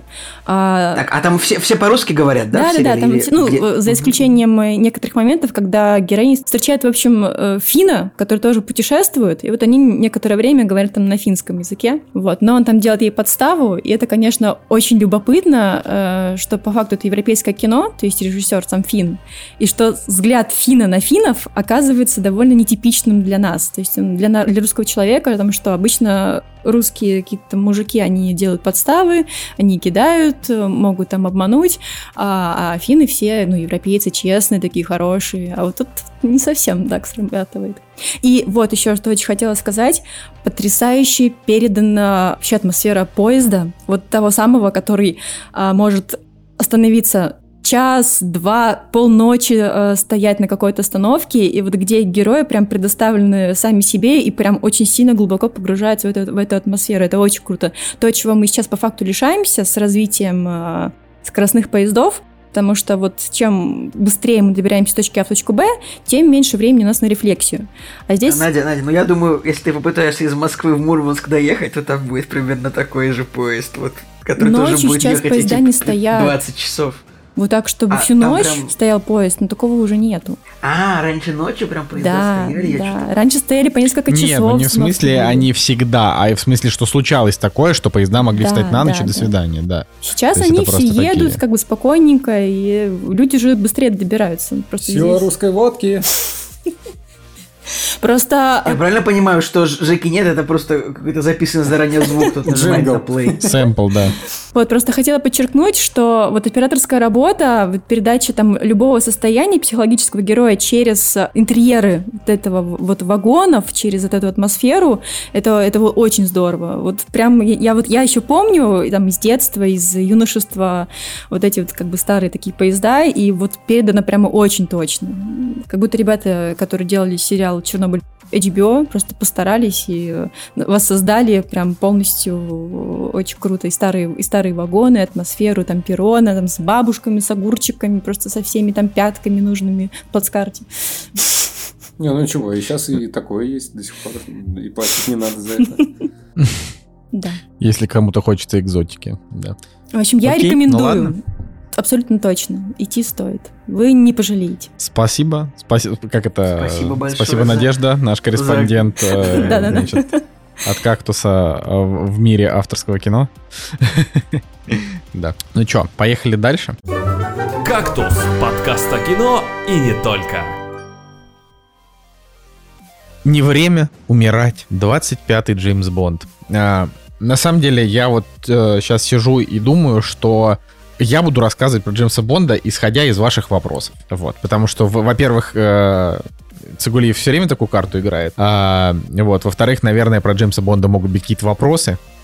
Поэтому вы мне просто их позадавайте. Николай, вопрос. Обидно, что Крейг уходит? Ушел. Какой вопрос? Какой вопрос? Да, давайте, давайте так. Не, не, ск- идея, да, твоя не очень, да? Сразу тупые вопросы пошли, типа. Нет, ну, как бы, мне есть что сказать про фильм, вот. А, но если отвечать на этот вопрос, ну, на- наверное, э, мне не обидно, потому что Дэниел Крейг уже реально постарел, а, и он действительно постарел уже таким образом, что он не похож на на того Джеймса Бонда, который вот был клевый в казино. То есть, смотрите, давайте так. Ему сейчас 53 года, и это не то, чтобы прям супер до хрена, но для меня Дэниел Крейг уже в Скайфоле был старый Бонд. А Скайфол был сколько лет назад? 6? Ну, то есть, или сколько? Ну, давно, в общем, он был. Примерно. Даже, наверное, дольше. Сейчас вот, чтобы, чтобы быть, э, это, чтобы, чтобы не быть голословным, да, получается, что Skyfall вышел в 2012 году. Это было 9 лет назад. То есть ему было тогда 44 года. Ну, допустим, хорошо снимали это, когда ему было 43. Вот. И, ну вот для меня не то, что 43 года это старый, но Дэниел Крейг уже выглядел постаревшим Николай, Бондом. а Том Круз для тебя как в последних миссиях? Вот, и надо сказать, что Том Круз выглядит намного бодрее э, в последних миссиях, чем Дэниел Крейг в роли Бонда. А, я не смотрел «Спектр», просто «Спектр», насколько я помню, тоже был там лет 6 уже назад, да? То есть это На было, 4. Вот, 4? В 2015 Ну, было был очень 6 лет назад. В был. 2015 6 лет Обалдеть. назад. То есть вы можете себе Обалдеть. представить, что последний Бонд был, когда еще Крейгу было там 47, а сейчас ему уже там 53. А, вот. а, хотя, очевидно, опять же, фильм тоже снимался, это, наверное, году в 19 когда ему там было 50-51. Но, в общем, дело в том, что... а, Enough with ageism. А, нет, ну это я просто объясняю, что для меня Крейг уже а, староват для роли такого прям вот Джеймса Бонда, который дамский угодник. М, Там одной рукой поймает женщину, второй убьет 70 человек э, Слушай, с ну, пистолетом, давай в котором так, всего 6 классические патронов по Джеймсы обойме. Бонды, если ты в прошлое вернешься, там были мужчины уже в почетном возрасте. Ну вот я не знаю, о каких мужчинах Мне тоже всегда казалось, например, мне всегда казалось, что Джеймс Бонд это мужчина к 47, типа, вот я не знаю, мне так с детства всегда казалось. Ну, Шону я как бы- Коннери было типа 32, когда он начал сниматься в Джеймсе Бонде. Ну, А а, закончил? а последний, когда ему уже было, наверное, 60. Ну, это, кстати, тоже не факт, он же снялся вообще... У Шона Коннери было не так много Бондов, как вам может Не-не-не, подожди, у казаться. него был перерыв, и потом он вернулся, да. Ну, а в- потом, а потом был один фильм, который даже не считается каноном, который никогда не говори никогда, да, ты про вот этот вот провальный. Не считается каноном, знаешь, но Не, ну он правда не считается каноном, ну то есть это... в любом случае Шон Коннери играет Джеймса Бонда. Это, поэтому- это я согласен, да, это я согласен. Короче, а, значит, э, с Крейгом прощаемся, и слава богу. Э, интересно, кто будет на замене. Мы тут тоже гадаем, думаем, это может быть. Э, то есть Генри Кавилл сказал, что он хочет его сыграть, но я бы сказал, что вот Роберт Паттинсон бы хороший Бонд получился. А, или, ну, то есть изначально все очень хотели, чтобы это был Идрис Эльба, но, во-первых, Идрис Эльба тоже уже не молодой. Вот, во-вторых, все-таки Идрис Эльба черный, а они, мне кажется, не хотят блэквошить Бонда. Вот, и... Я не знаю, если бы ставить на темнокожего Бонда, то я думаю, что это мог бы быть Майкл Б. Джордан. Да, Майкл Б. Ну. Джордан. Если черный, то точно он. Вот. А если белый, то я бы ставил или Арми Хаммера, или Роберта Паттинсона. Николай, Арми Хаммера ты можешь поставить только за, э, за, за, за угол, ты можешь Арми Хаммера поставить. Он уже не будет играть Бонда никогда, мне кажется. И играть в кино, ну, походу, он тоже уже в Голливуде не будет. Ну ладно, рано вы его отменили где-нибудь. Тем более, Арми Хаммер, я все-таки считаю, он слишком высокий для Бонда. Мне кажется, что Бонда, они все такие, метр восемьдесят три должны быть, а Арми Хаммер, как бы, он, он, понимаешь, он со всеми актерами будет смотреться на голову выше. Мне кажется, там это, ну, как-то это в Бонде... Не знаю, может быть, у меня просто комплексы какие-то. Но обычно Бонды не такие высокие, как Арми Хаммер, короче. Ну, в общем, да, значит, э, фильм идет два с половиной часа. Он не очень прям зрелищный, вот это прям важно, да, э, но он не скучный, он довольно-таки увлекательный но он не очень зрелищный, там не очень много каких-то запоминающихся сцен со спецэффектами, можно сказать, что их практически и нет. Вот, то есть там, там есть взрывы и перестрелки, но вот запоминающихся сцен э, экшеновых их нету, просто ноль. А, значит, здесь э, самое лучшее вообще, что есть в этом фильме, это Анна де Армас, которая, которая в фильме, она, она практически не играет вообще никакой важной роли, она буквально появляется на 15 минут. Там, значит, э, ну, короче, про что фильм, да? Про то, что я не смотрел «Спектр», поэтому я только как бы из того, что я понял. Ну, типа, «Спектр» — это была какая-то, значит, э, организация, в которой во главе был Кристоф Вальц, злодей предыдущего фильма, которого, типа, там посадили в тюрьму, вот. Но организация при этом осталась. Все верно, и ты организа... пересказал э, сценарий «Спектра». ну, я, короче, вот к тому, что организация осталась, и он тут тоже появляется Кристоф Вальцем, типа, на, на 5 минут. И вот, и, а, значит, Тут появляется другой злодей, которого играет Рами Малик, который прям ультра-мега жесткий злодей, а, потому что штука, которую он придумал, она, она прям очень-очень серьезная. То есть это биологическое оружие, которое... Ага, так, подожди, то есть это злодей из разряда убить всех и вся.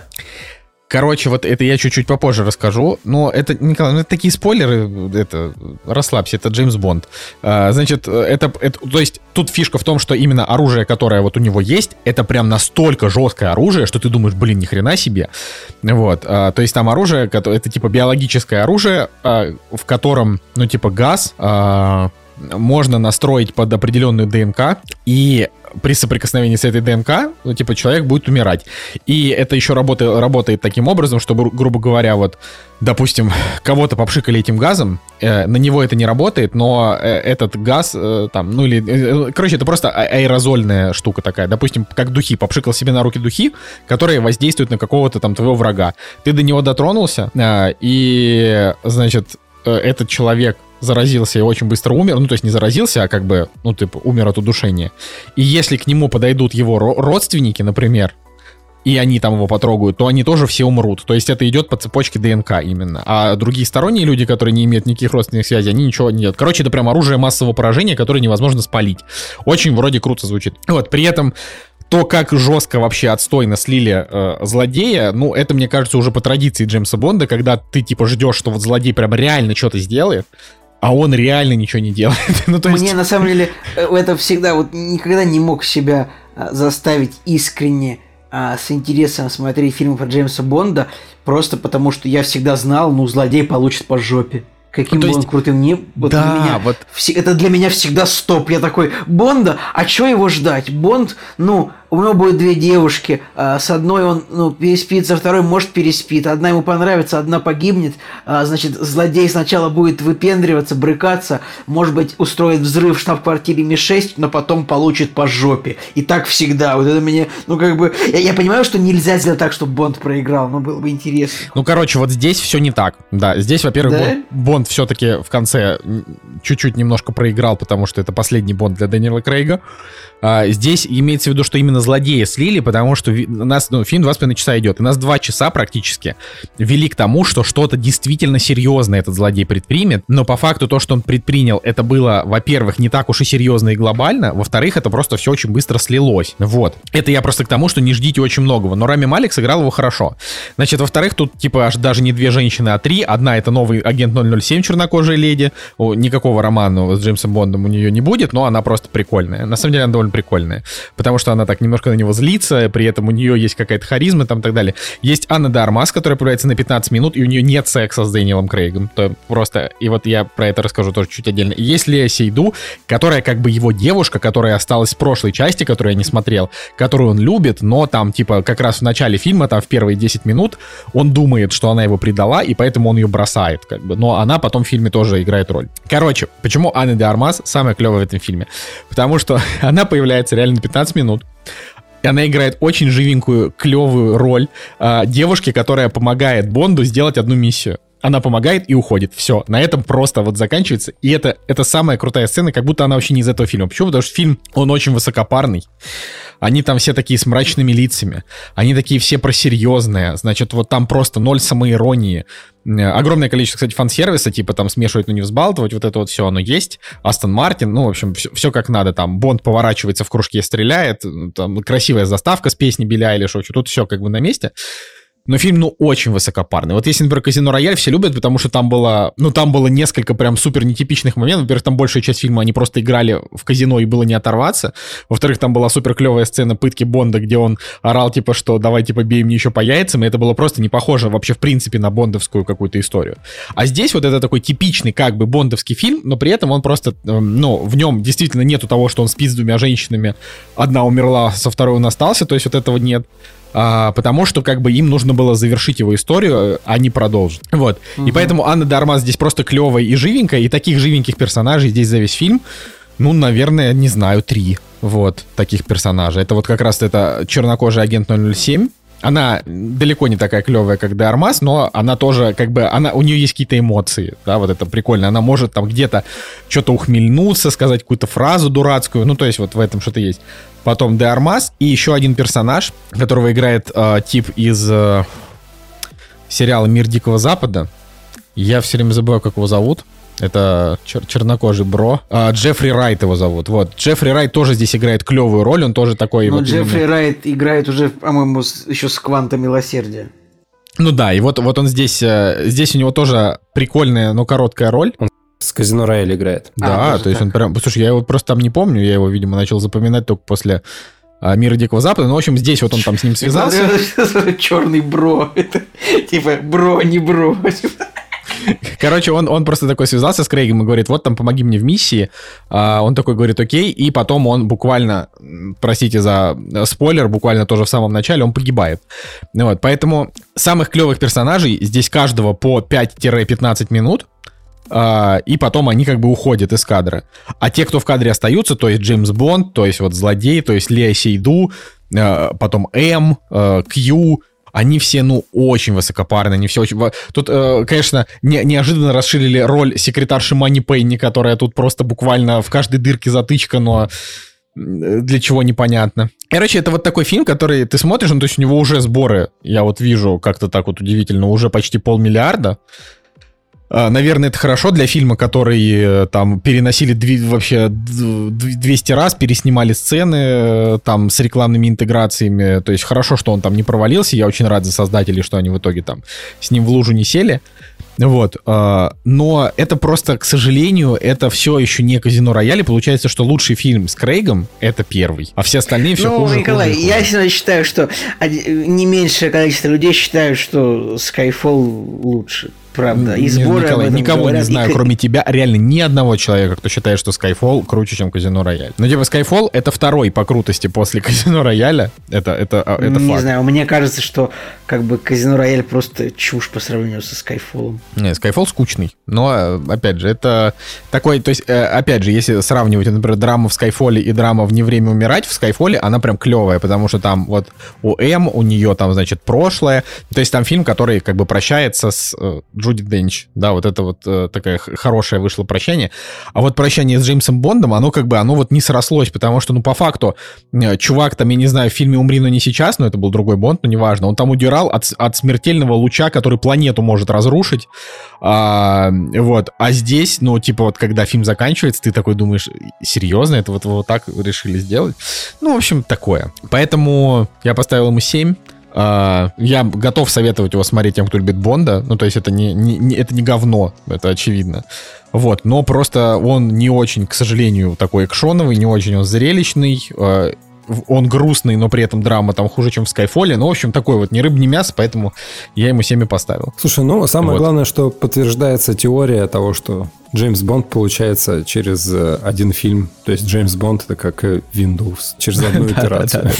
Не, ну это фильм, смотрите, он однозначно получился, да, как бы это не, это, это реально, это не провал. Вы его посмотрите, он, скорее всего, вам понравится. В нем есть вот как бы все, что нужно. Самое главное, опять же, если прям вот люди э, любят Бонда, то тут фан-сервиса, ну, очень много. Тут и сцена брифовки Кью, когда он дает какие-то спешл оружия.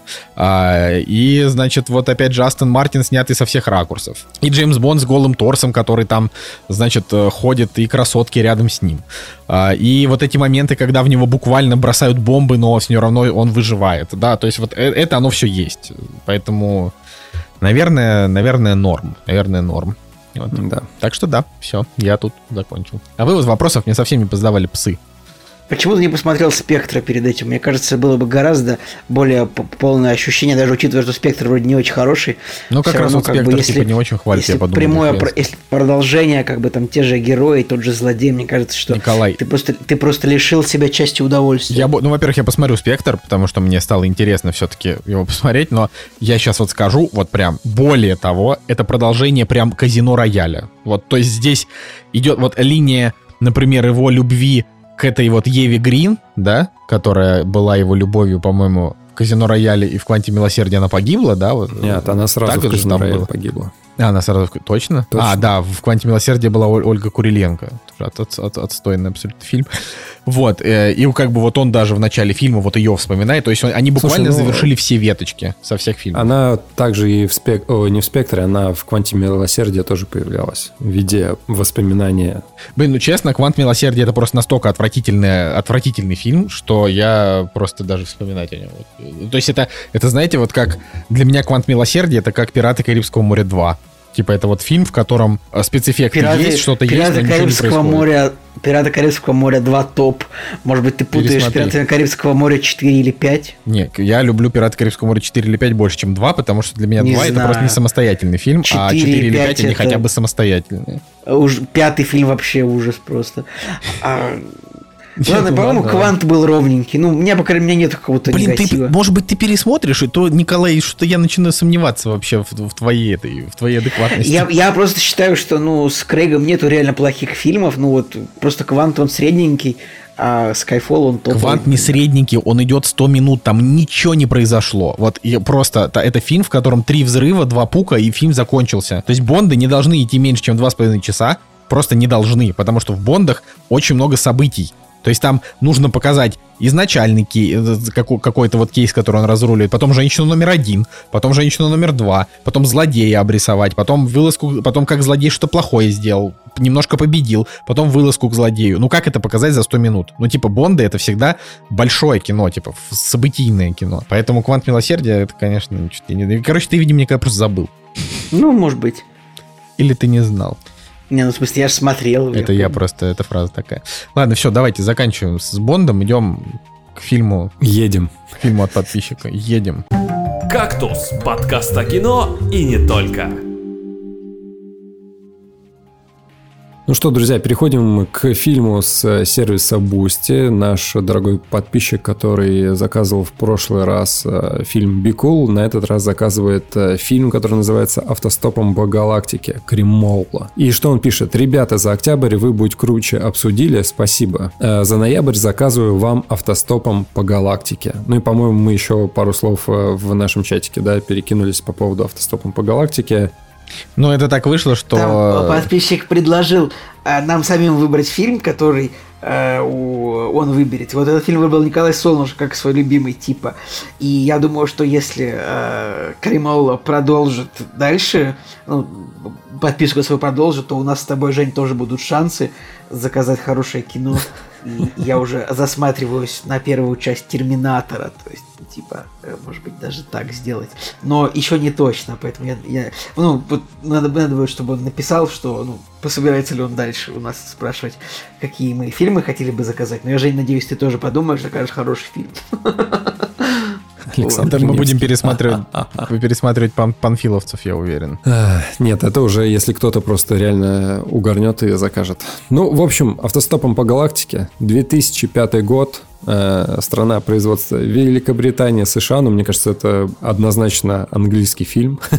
вот. э. А, В общем, это экранизация книги. И э, с одной стороны уже... Это экранизация книги Дугласа Адамса, и сценарий к этой экранизации он начал писать сам Да. еще в 2001 году, но умер, к сожалению, Да. в очень раннем возрасте. У меня, кстати, сразу претензии есть э, к фильму в плане того, что я книгу не читал. Это стандартная фраза перед обсуждением экранизации с моей стороны. Но мы посмотрели фильм, а потом уже открыли какие-то отрывки из книги, чтобы посмотреть, э, например, да, чем так важно было полотенце, потому что в фильме это достаточно э, скользко там, да, этот момент э, об- обсуждался. И вы не поверите, но в книге есть прям целое описание, для чего нужно полотенце, да, автостопщику, и описано это так замечательно, так красиво и так э, интересно, что я после просмотра фильма и прочтения вот этого отрывка, я подумал, что Книга, мне кажется, намного более глубже и, возможно, несколько шире, чем фильм, да, потому что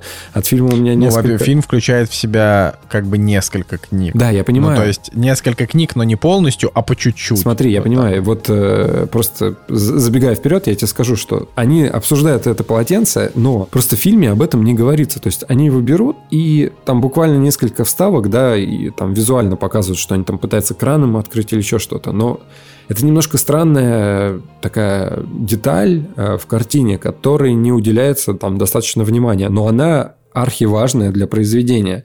И то есть у меня уже сразу к э, экранизации такой вопрос возник. Может быть, э, стоило сначала книгу прочитать. Ну ладно, в общем, ваше мнение, твой любимый фильм, давай, жги, рассказывай, что тебе так понравилось.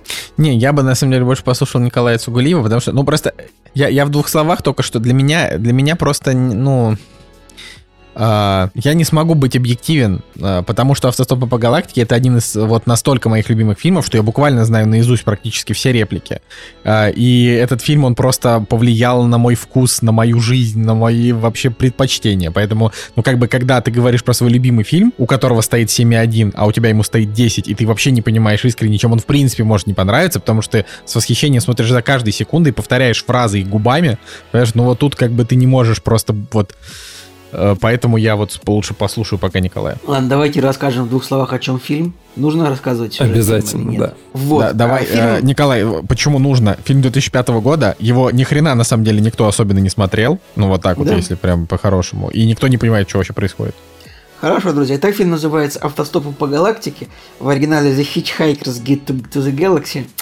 А фильм начинается с коротенького предисловия, в котором нам показываются дельфины, которые, ну, э, скажем так, купаются в бассейне, и нарратив за кадром говорит о том, что дельфины давно предупреждали человечество, что планета скоро погибнет, Земля, и что с планеты нужно сваливать, но человечество это не поняло, а просто, ну, думало, что дельфины просто дурачатся и, так сказать, благодарят за рыбу. В итоге, ну, вот вначале показываются дельфины, которые действительно говорят людям о том, что планета скоро погибнет, и дельфины улетают. Вот, ну и мы дальше переходим к главному герою. Главным героем Мартин Фриман такой обычный, обычный англичанин, который живет в доме. У него такой дом небольшой где-то в поле.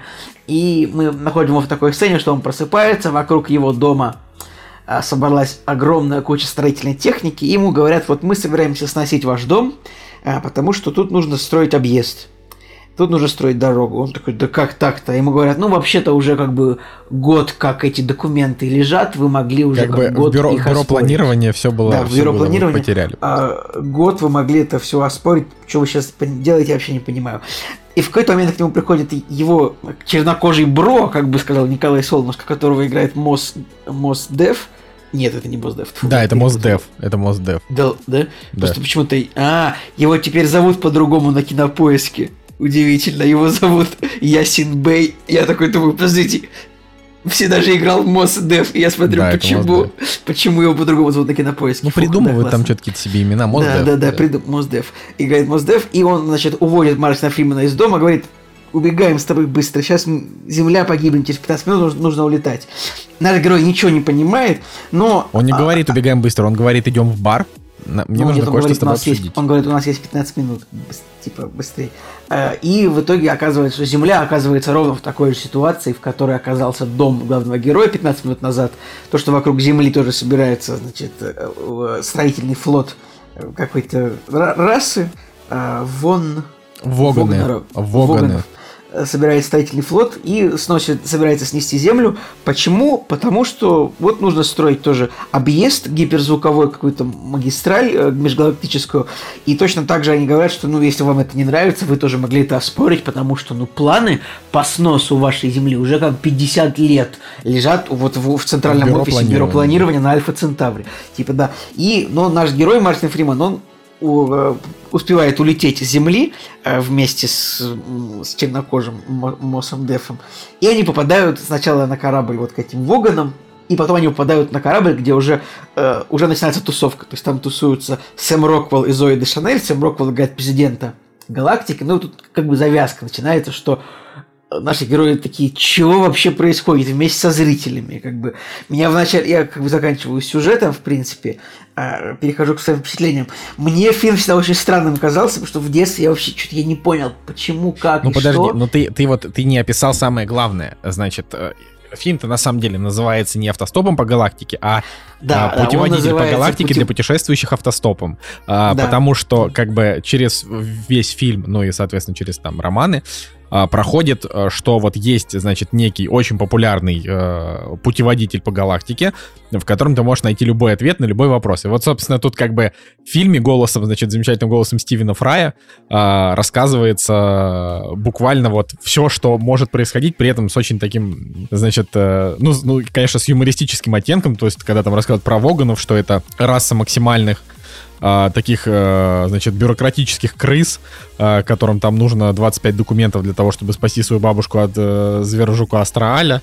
Вот, и, ну, вот, вот эти вот все истории. И там буквально про все, вот, по- про все, что происходит, там про рыбку, которая переводит, про, э, ну, в общем, про все, да. И вот как бы, ну, по, по фильму, я не помню, как по книге, вот Мосдев, он как бы один из авторов, он путешествует Да, по по галактике. фильму и тоже он это дополняет. есть. Он, он один из писателей этого самого а, путеводителя, это правда. Вот, да. А, Вот, и как бы начинается такая движуха, что им нужно на одну планету, на другую, там найти что-то тут спасти, значит, девушка Зоя попадает в плен, э, президент галактики Сэм Роквелл, он полный придурок, который просто занимается непонятно чем, кстати, конечно, очень смешной персонаж, это очень смешной фильм, вообще он, он вообще про бюрократию, типа, в целом. Это такое, ну, если так принципе, очень да. его э, очень быстро его так преподают. Это фильм о, о том, вот о том именно, что как работает бюрократия. Вообще в Англии любят это, да, Николай? Помнишь этот? э, Я Дэниел фильм? Блейк.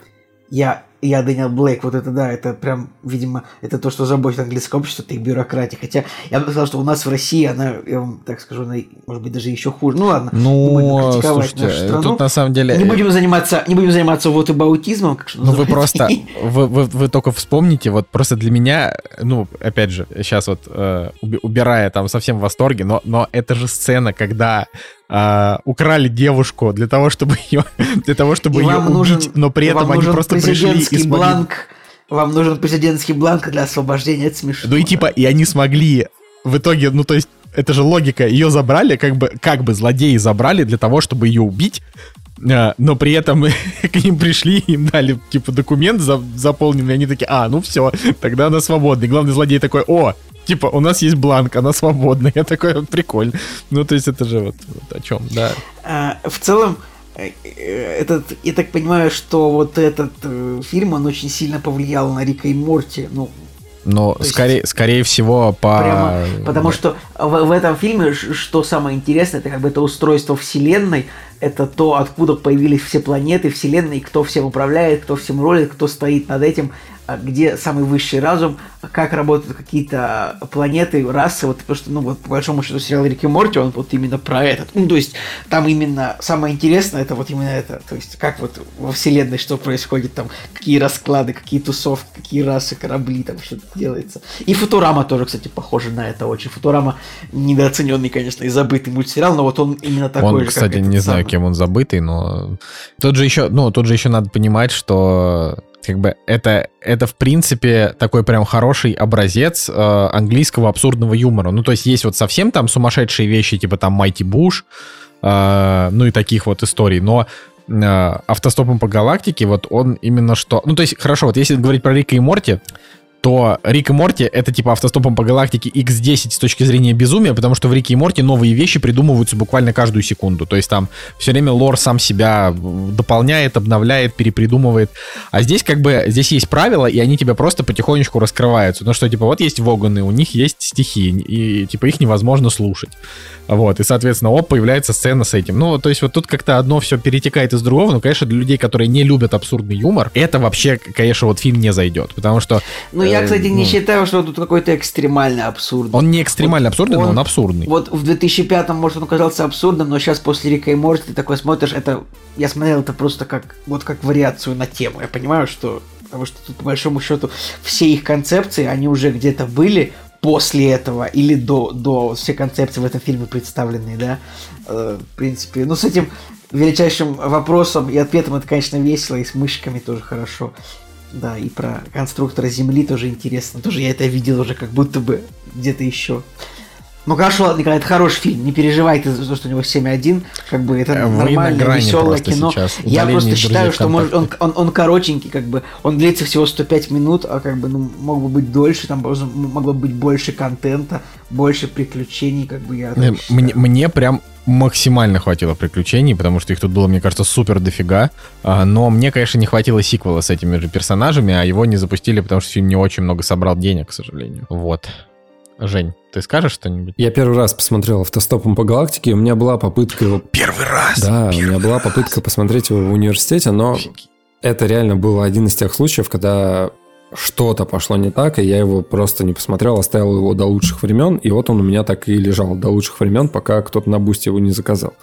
Хотя, на самом деле, интерес к проекту сейчас огромный в плане того, что актерский состав, название, космическая тема, которая мне нравится. То есть я, в принципе, вот по всем данным, которые есть в картине, я просто был готов его вот скачивать и смотреть как можно быстрее. Но, к сожалению, вспомнил его, да, только из-за Boosty. И, честно, я вам скажу, что, во-первых, мне что-то вот английский юмор как-то не очень сильно заходит. Я вот для себя это понял, что либо он должен быть э, прям шедевральным, чтобы его прочувствовать, да, и вот эта специфика, она должна как-то раскрыться в полной мере, да, чтобы вот прям в точку она била. Тогда мне, да, мне зайдет. А здесь есть какие-то шутки, может быть, какое-то построение шуток или построение сцен, которое мне не очень э, понравилось, или я не знаю, ну, не все как бы кривляния, не все гримасы меня как-то развеселили, или они были в тему для восприятия картины какой-то целостной. Мартин Фриман, я к нему странно отношусь, то есть мне он иногда нравится, а иногда он меня просто начинает выбешивать своей какой-то актерской игрой, и это странное ощущение, то есть э, я вижу, что он как актер клевый, но он играет э, абсолютно вот э, типичного своего персонажа, и он видоизменяется из фильма в фильм достаточно так э, не сильно. Короче, на самом деле, мне как бы в целом картина понравилась, но вот по составным частям она мне не очень понравилась. В плане того, что вот и юмор, да, не такой смешной, как мне казалось. Да, там есть клевые вставки, которые эту книгу описывают. Плюс мне еще понравились э, вставки, когда они э, перемещались в пространстве, да, и превращались в какие-то э, странные вещи, например, там, в диван или вязаные какие-то предметы. Но этого было так мало, и это так мало обыгрывалось, что хотелось этого больше, а этого тебе не давали. И все вот какими-то урезками, урывками, и не было ощущения цельного приключения. Наверное, если бы фильм был по целостнее, по сбитие как-то сделан, наверное, он был бы там на 8, на 9 для меня. А так он немножко вот какими-то отдельными кусками состоит, и которые связаны не очень хорошо. Так что вот, наверное, такое ощущение. Но вот по актерам, по тому, как они в кадре появляются, Джон Малкович потрясающий вообще. Вот он появляется в кадре очень круто, очень яркий персонаж. Э, Сэм Роквелл, я его обожаю, но здесь вот опять же с этим э, раздвоением личности было как-то странно. То есть э, не до конца, может быть, объяснили или объяснили, но как-то в попыхах. И я такой постоянно так, почему, почему он из одного переходит в другой. Почему это, кто это, что это вообще. Ну, то есть для человека, не посвященного в оригинал, немножко странно было. То есть они как-то обтекаемо все это объясняли и представляли. Хотелось, может быть, более четкого, наверное, какого-то позиционирования. Зоя де Шанель, она тоже классная, яркая. Я ее обожаю после «Всегда говори да». Кстати, куда она делась? Как и ну, она там долго снималась тоже в сериале новенькая. Что ты говоришь? Ну, вот этот э, темнокожий человек Есен Бэй. Мо, ну, Мосдеф, он просто музыкант, а не актер. Ну, он э, много достаточно играл, 16 кварталов, вспомните с ним. Потом ну, это перемотка, да, это был, по-моему, с ним была. Я вот так даже на, вскидку даже фильмы с ним вспомнил, если честно, нормальные. Не, ну смотрите, Зои де Шанель, она 7 лет снималась в сериале «Новенькая», который, ну, типа, он прям довольно популярный и неплохой. Я там даже сезона 2 или 3, наверное, смотрел. Вот. Э, но сейчас она буквально только это озвучивает девочку в троллях. Э, и вот это странно. Вот это странно. Хотя, на самом деле, вот Настя, когда мы смотрели, она сказала, что у Зейды Шанель э, у нее такой образ, типа де- девушки каких-то гиков. Ну, то есть он он как бы есть и сейчас, ну, сейчас она уже просто немножко постарела для того, чтобы играть вот девушку гиков. А, а ну, ну, типа, чего-то более серьезного она особо играть, наверное, и не умеет. Короче, конкретизирую. Вот. Фильм на 7 из 10 для меня. А, можешь меня ругать, что я снижаю оценку на кинопоиске, но вот мне реально не хватило по каким-то отдельным элементам побольше юмора, побольше приключений, побольше, не знаю, космических приключений, побольше развития персонажа, раскрытия, раскрытия деталей. Вообще, фильм, как бы, значит, э, гид путешествия по галактике с помощью автостопа, да, но самого автостопа был ровно один момент, когда они сбегали с планеты. Ну, то есть, Это странно. Там было два момента. Ну, хоть, Они ну, сбегали да. с планеты, один раз он голосовал, все, этого больше нет. Ну, то есть, э, алло. Я не, ну смотреть фильм про автостоп, но этого нет. Вот, вот, вот, Жека, это непростительное, это, как это, докапывание к этому фильму. Ну, типа, они все равно автостопщики, их же подобрали. А, ну ладно. Короче, так нет, и смотри. Я, нет, ну мне, конечно, Просто и этой книге конечно, уделено не очень-то много внимание, вот вы говорите, да, что она там раскрывает какие-то нюансы, да, и к ней да она весь фильм там Слушай, вообще. она весь фильм, только какой-то фундаментальный... А что тебе, что тебе надо-то? Саму книгу раскрыть, а нафига? Ну, то есть, это же не про то. Мне кажется, просто на этом должно было что-то построиться более фундаментальное, нежели просто какие-то отрывки из этой книги смешные, которые раскрывают там некоторых э, этих рас там и так далее. Ну, то есть, она, мне кажется, как-то должна была повлиять на сюжет, например, или еще что-то. А по большому счету, просто такой фан-сервис, не знаю, для меня. Что-то побольшего хотелось. Грустно. в целом, я грустно. рад, что я наконец-то это посмотрел. Блин, вот, ну это, это правда очень любопытно посмотреть, э, потому что я как бы, то есть для меня этот фильм, это вот такой, знаете, это такое личное, ну то есть я никого как бы в него особо-то не, впуска, не впускал, ни с кем его особенно не обсуждал, то есть это вот чисто история, которая вот только внутри меня как бы живет, ну вот, теперь, когда вот мы это с вами обсудили, я понял, что и не нужно было этого делать. Вот, но, но как бы хрен с вами, ладно. Да не, ладно, Николай, хороших моментов много, много клевых концепций. А, ну, Еще я, раз, Николай, мы мне уже 30 все... лет скоро, чтобы я заставлял кого-то любить фильм, просто очень Да я люблю фильм, все. Да меня... я люблю фильм! Ну, нормально вот это. Эх, но ты но... не можешь любить фильм. Пятый элемент. Э, но, но как бы тоже, вот если, если быть э, ну, объективным, я реально могу понять, кому он может не понравиться, просто ой, я как бы стараюсь ни с кем это не обсуждать. Типа все. Вот. Да, ладно. В любом случае, в, в любом случае, это мне правда было супер любопытно послушать. Но вот, как бы, так как, опять же, я здесь, э, ну, как бы такая заинтересованная сторона, я не буду как бы его защищать, но вот я просто могу сказать, что а, какие-то сцены м- и какие-то фразы, я прям вот реально, я их вот всю жизнь помню, в любой момент. Типа, мне очень нравится монолог а, кашалота, например, который появился в воздухе вместо ядерной бомбы и прожил Мне всего так же жалко минуту. его стало. Ну, а, а крабов тебе не жалко, которых просто нещадно Очень жалко просто вообще, особенно, особенно первого краба, которого поймали, вот так жалко было. Ну, потому что воганы, они вредные и безжалостные. Воганы, воганы вообще Они просто. отвратительные. Ну, честно, я- Воганы, я, как бы... Воганы не бро, я так считаю. Воганы вообще не бро, вообще максимально.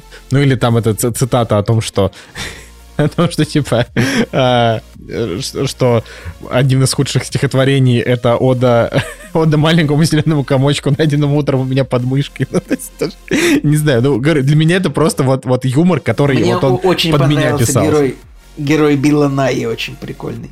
Герой Билла Найи, кстати, очень странный, на самом деле. Вот он, он мне никогда не был понятен, я не понимаю, почему он так смущался своего имени. В книге это тоже не раскрыли, я надеялся, что в книге раскроют, но как бы не раскрыли. Вот, поэтому такая история. А, ну еще вообще вы как бы на минуточку совсем не поговорили Николай, о том, на- что... Напомни, пожалуйста, его имя еще раз. Сларти Бартфаст. И, ну, я, кстати, просто- тоже я думал об этом, я пытался имя это разложить. Я то, гуглил почему. тоже, я ничего не понял. Вот, но вы, кстати, вы забыли упомянуть вообще на тему того, что э, помимо там того, что понравился вам фильм или не понравился, он как минимум родил два как бы всемирных мема. Это «Пока и спасибо за рыбу». а, Ну, это и понятно.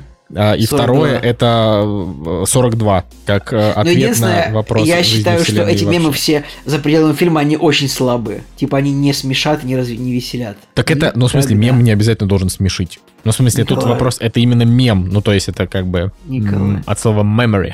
То есть он- Ну, как бы все просто помнят, что, а, что вот есть такое там, ответ на вопрос жизни Вселенной вообще 42, да, и это, это попкультурный феномен. Вот, и, конечно, мне э, просто Дуглас Адамс написал эту книгу, когда ему там, не знаю, было 30 лет, даже меньше 30, там лет 27, наверное, ему было. И на самом деле книжка, она, если ее читать, она такая не супер прям хорошо написанная, очень неровная, ну то есть вот прям это вот надо быть честными, но для вот его возраста это очень хорошо. То есть что вот он сделал такую интересную, абсурдную фантастику. Короче, вот.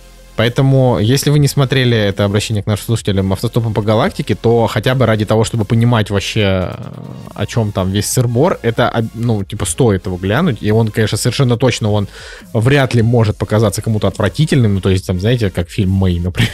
Это, вот, это просто как бы такая абсурдная фантастика. Кому-то ок такое, кому-то не ок. Вот. Но я думаю, что даже исходя из средней оценки, больше количество людей все-таки, наверное, ему симпатизируют.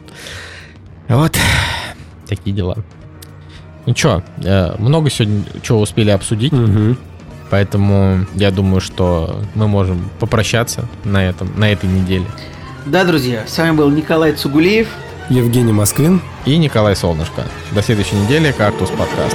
Всем пока. Держи за рыбу и пока, хоть мы печалимся слегка, но кто научит дурака? Натура ваша не умна, и вот объявлена война, той самой жизни, что вам дана природой. Все же за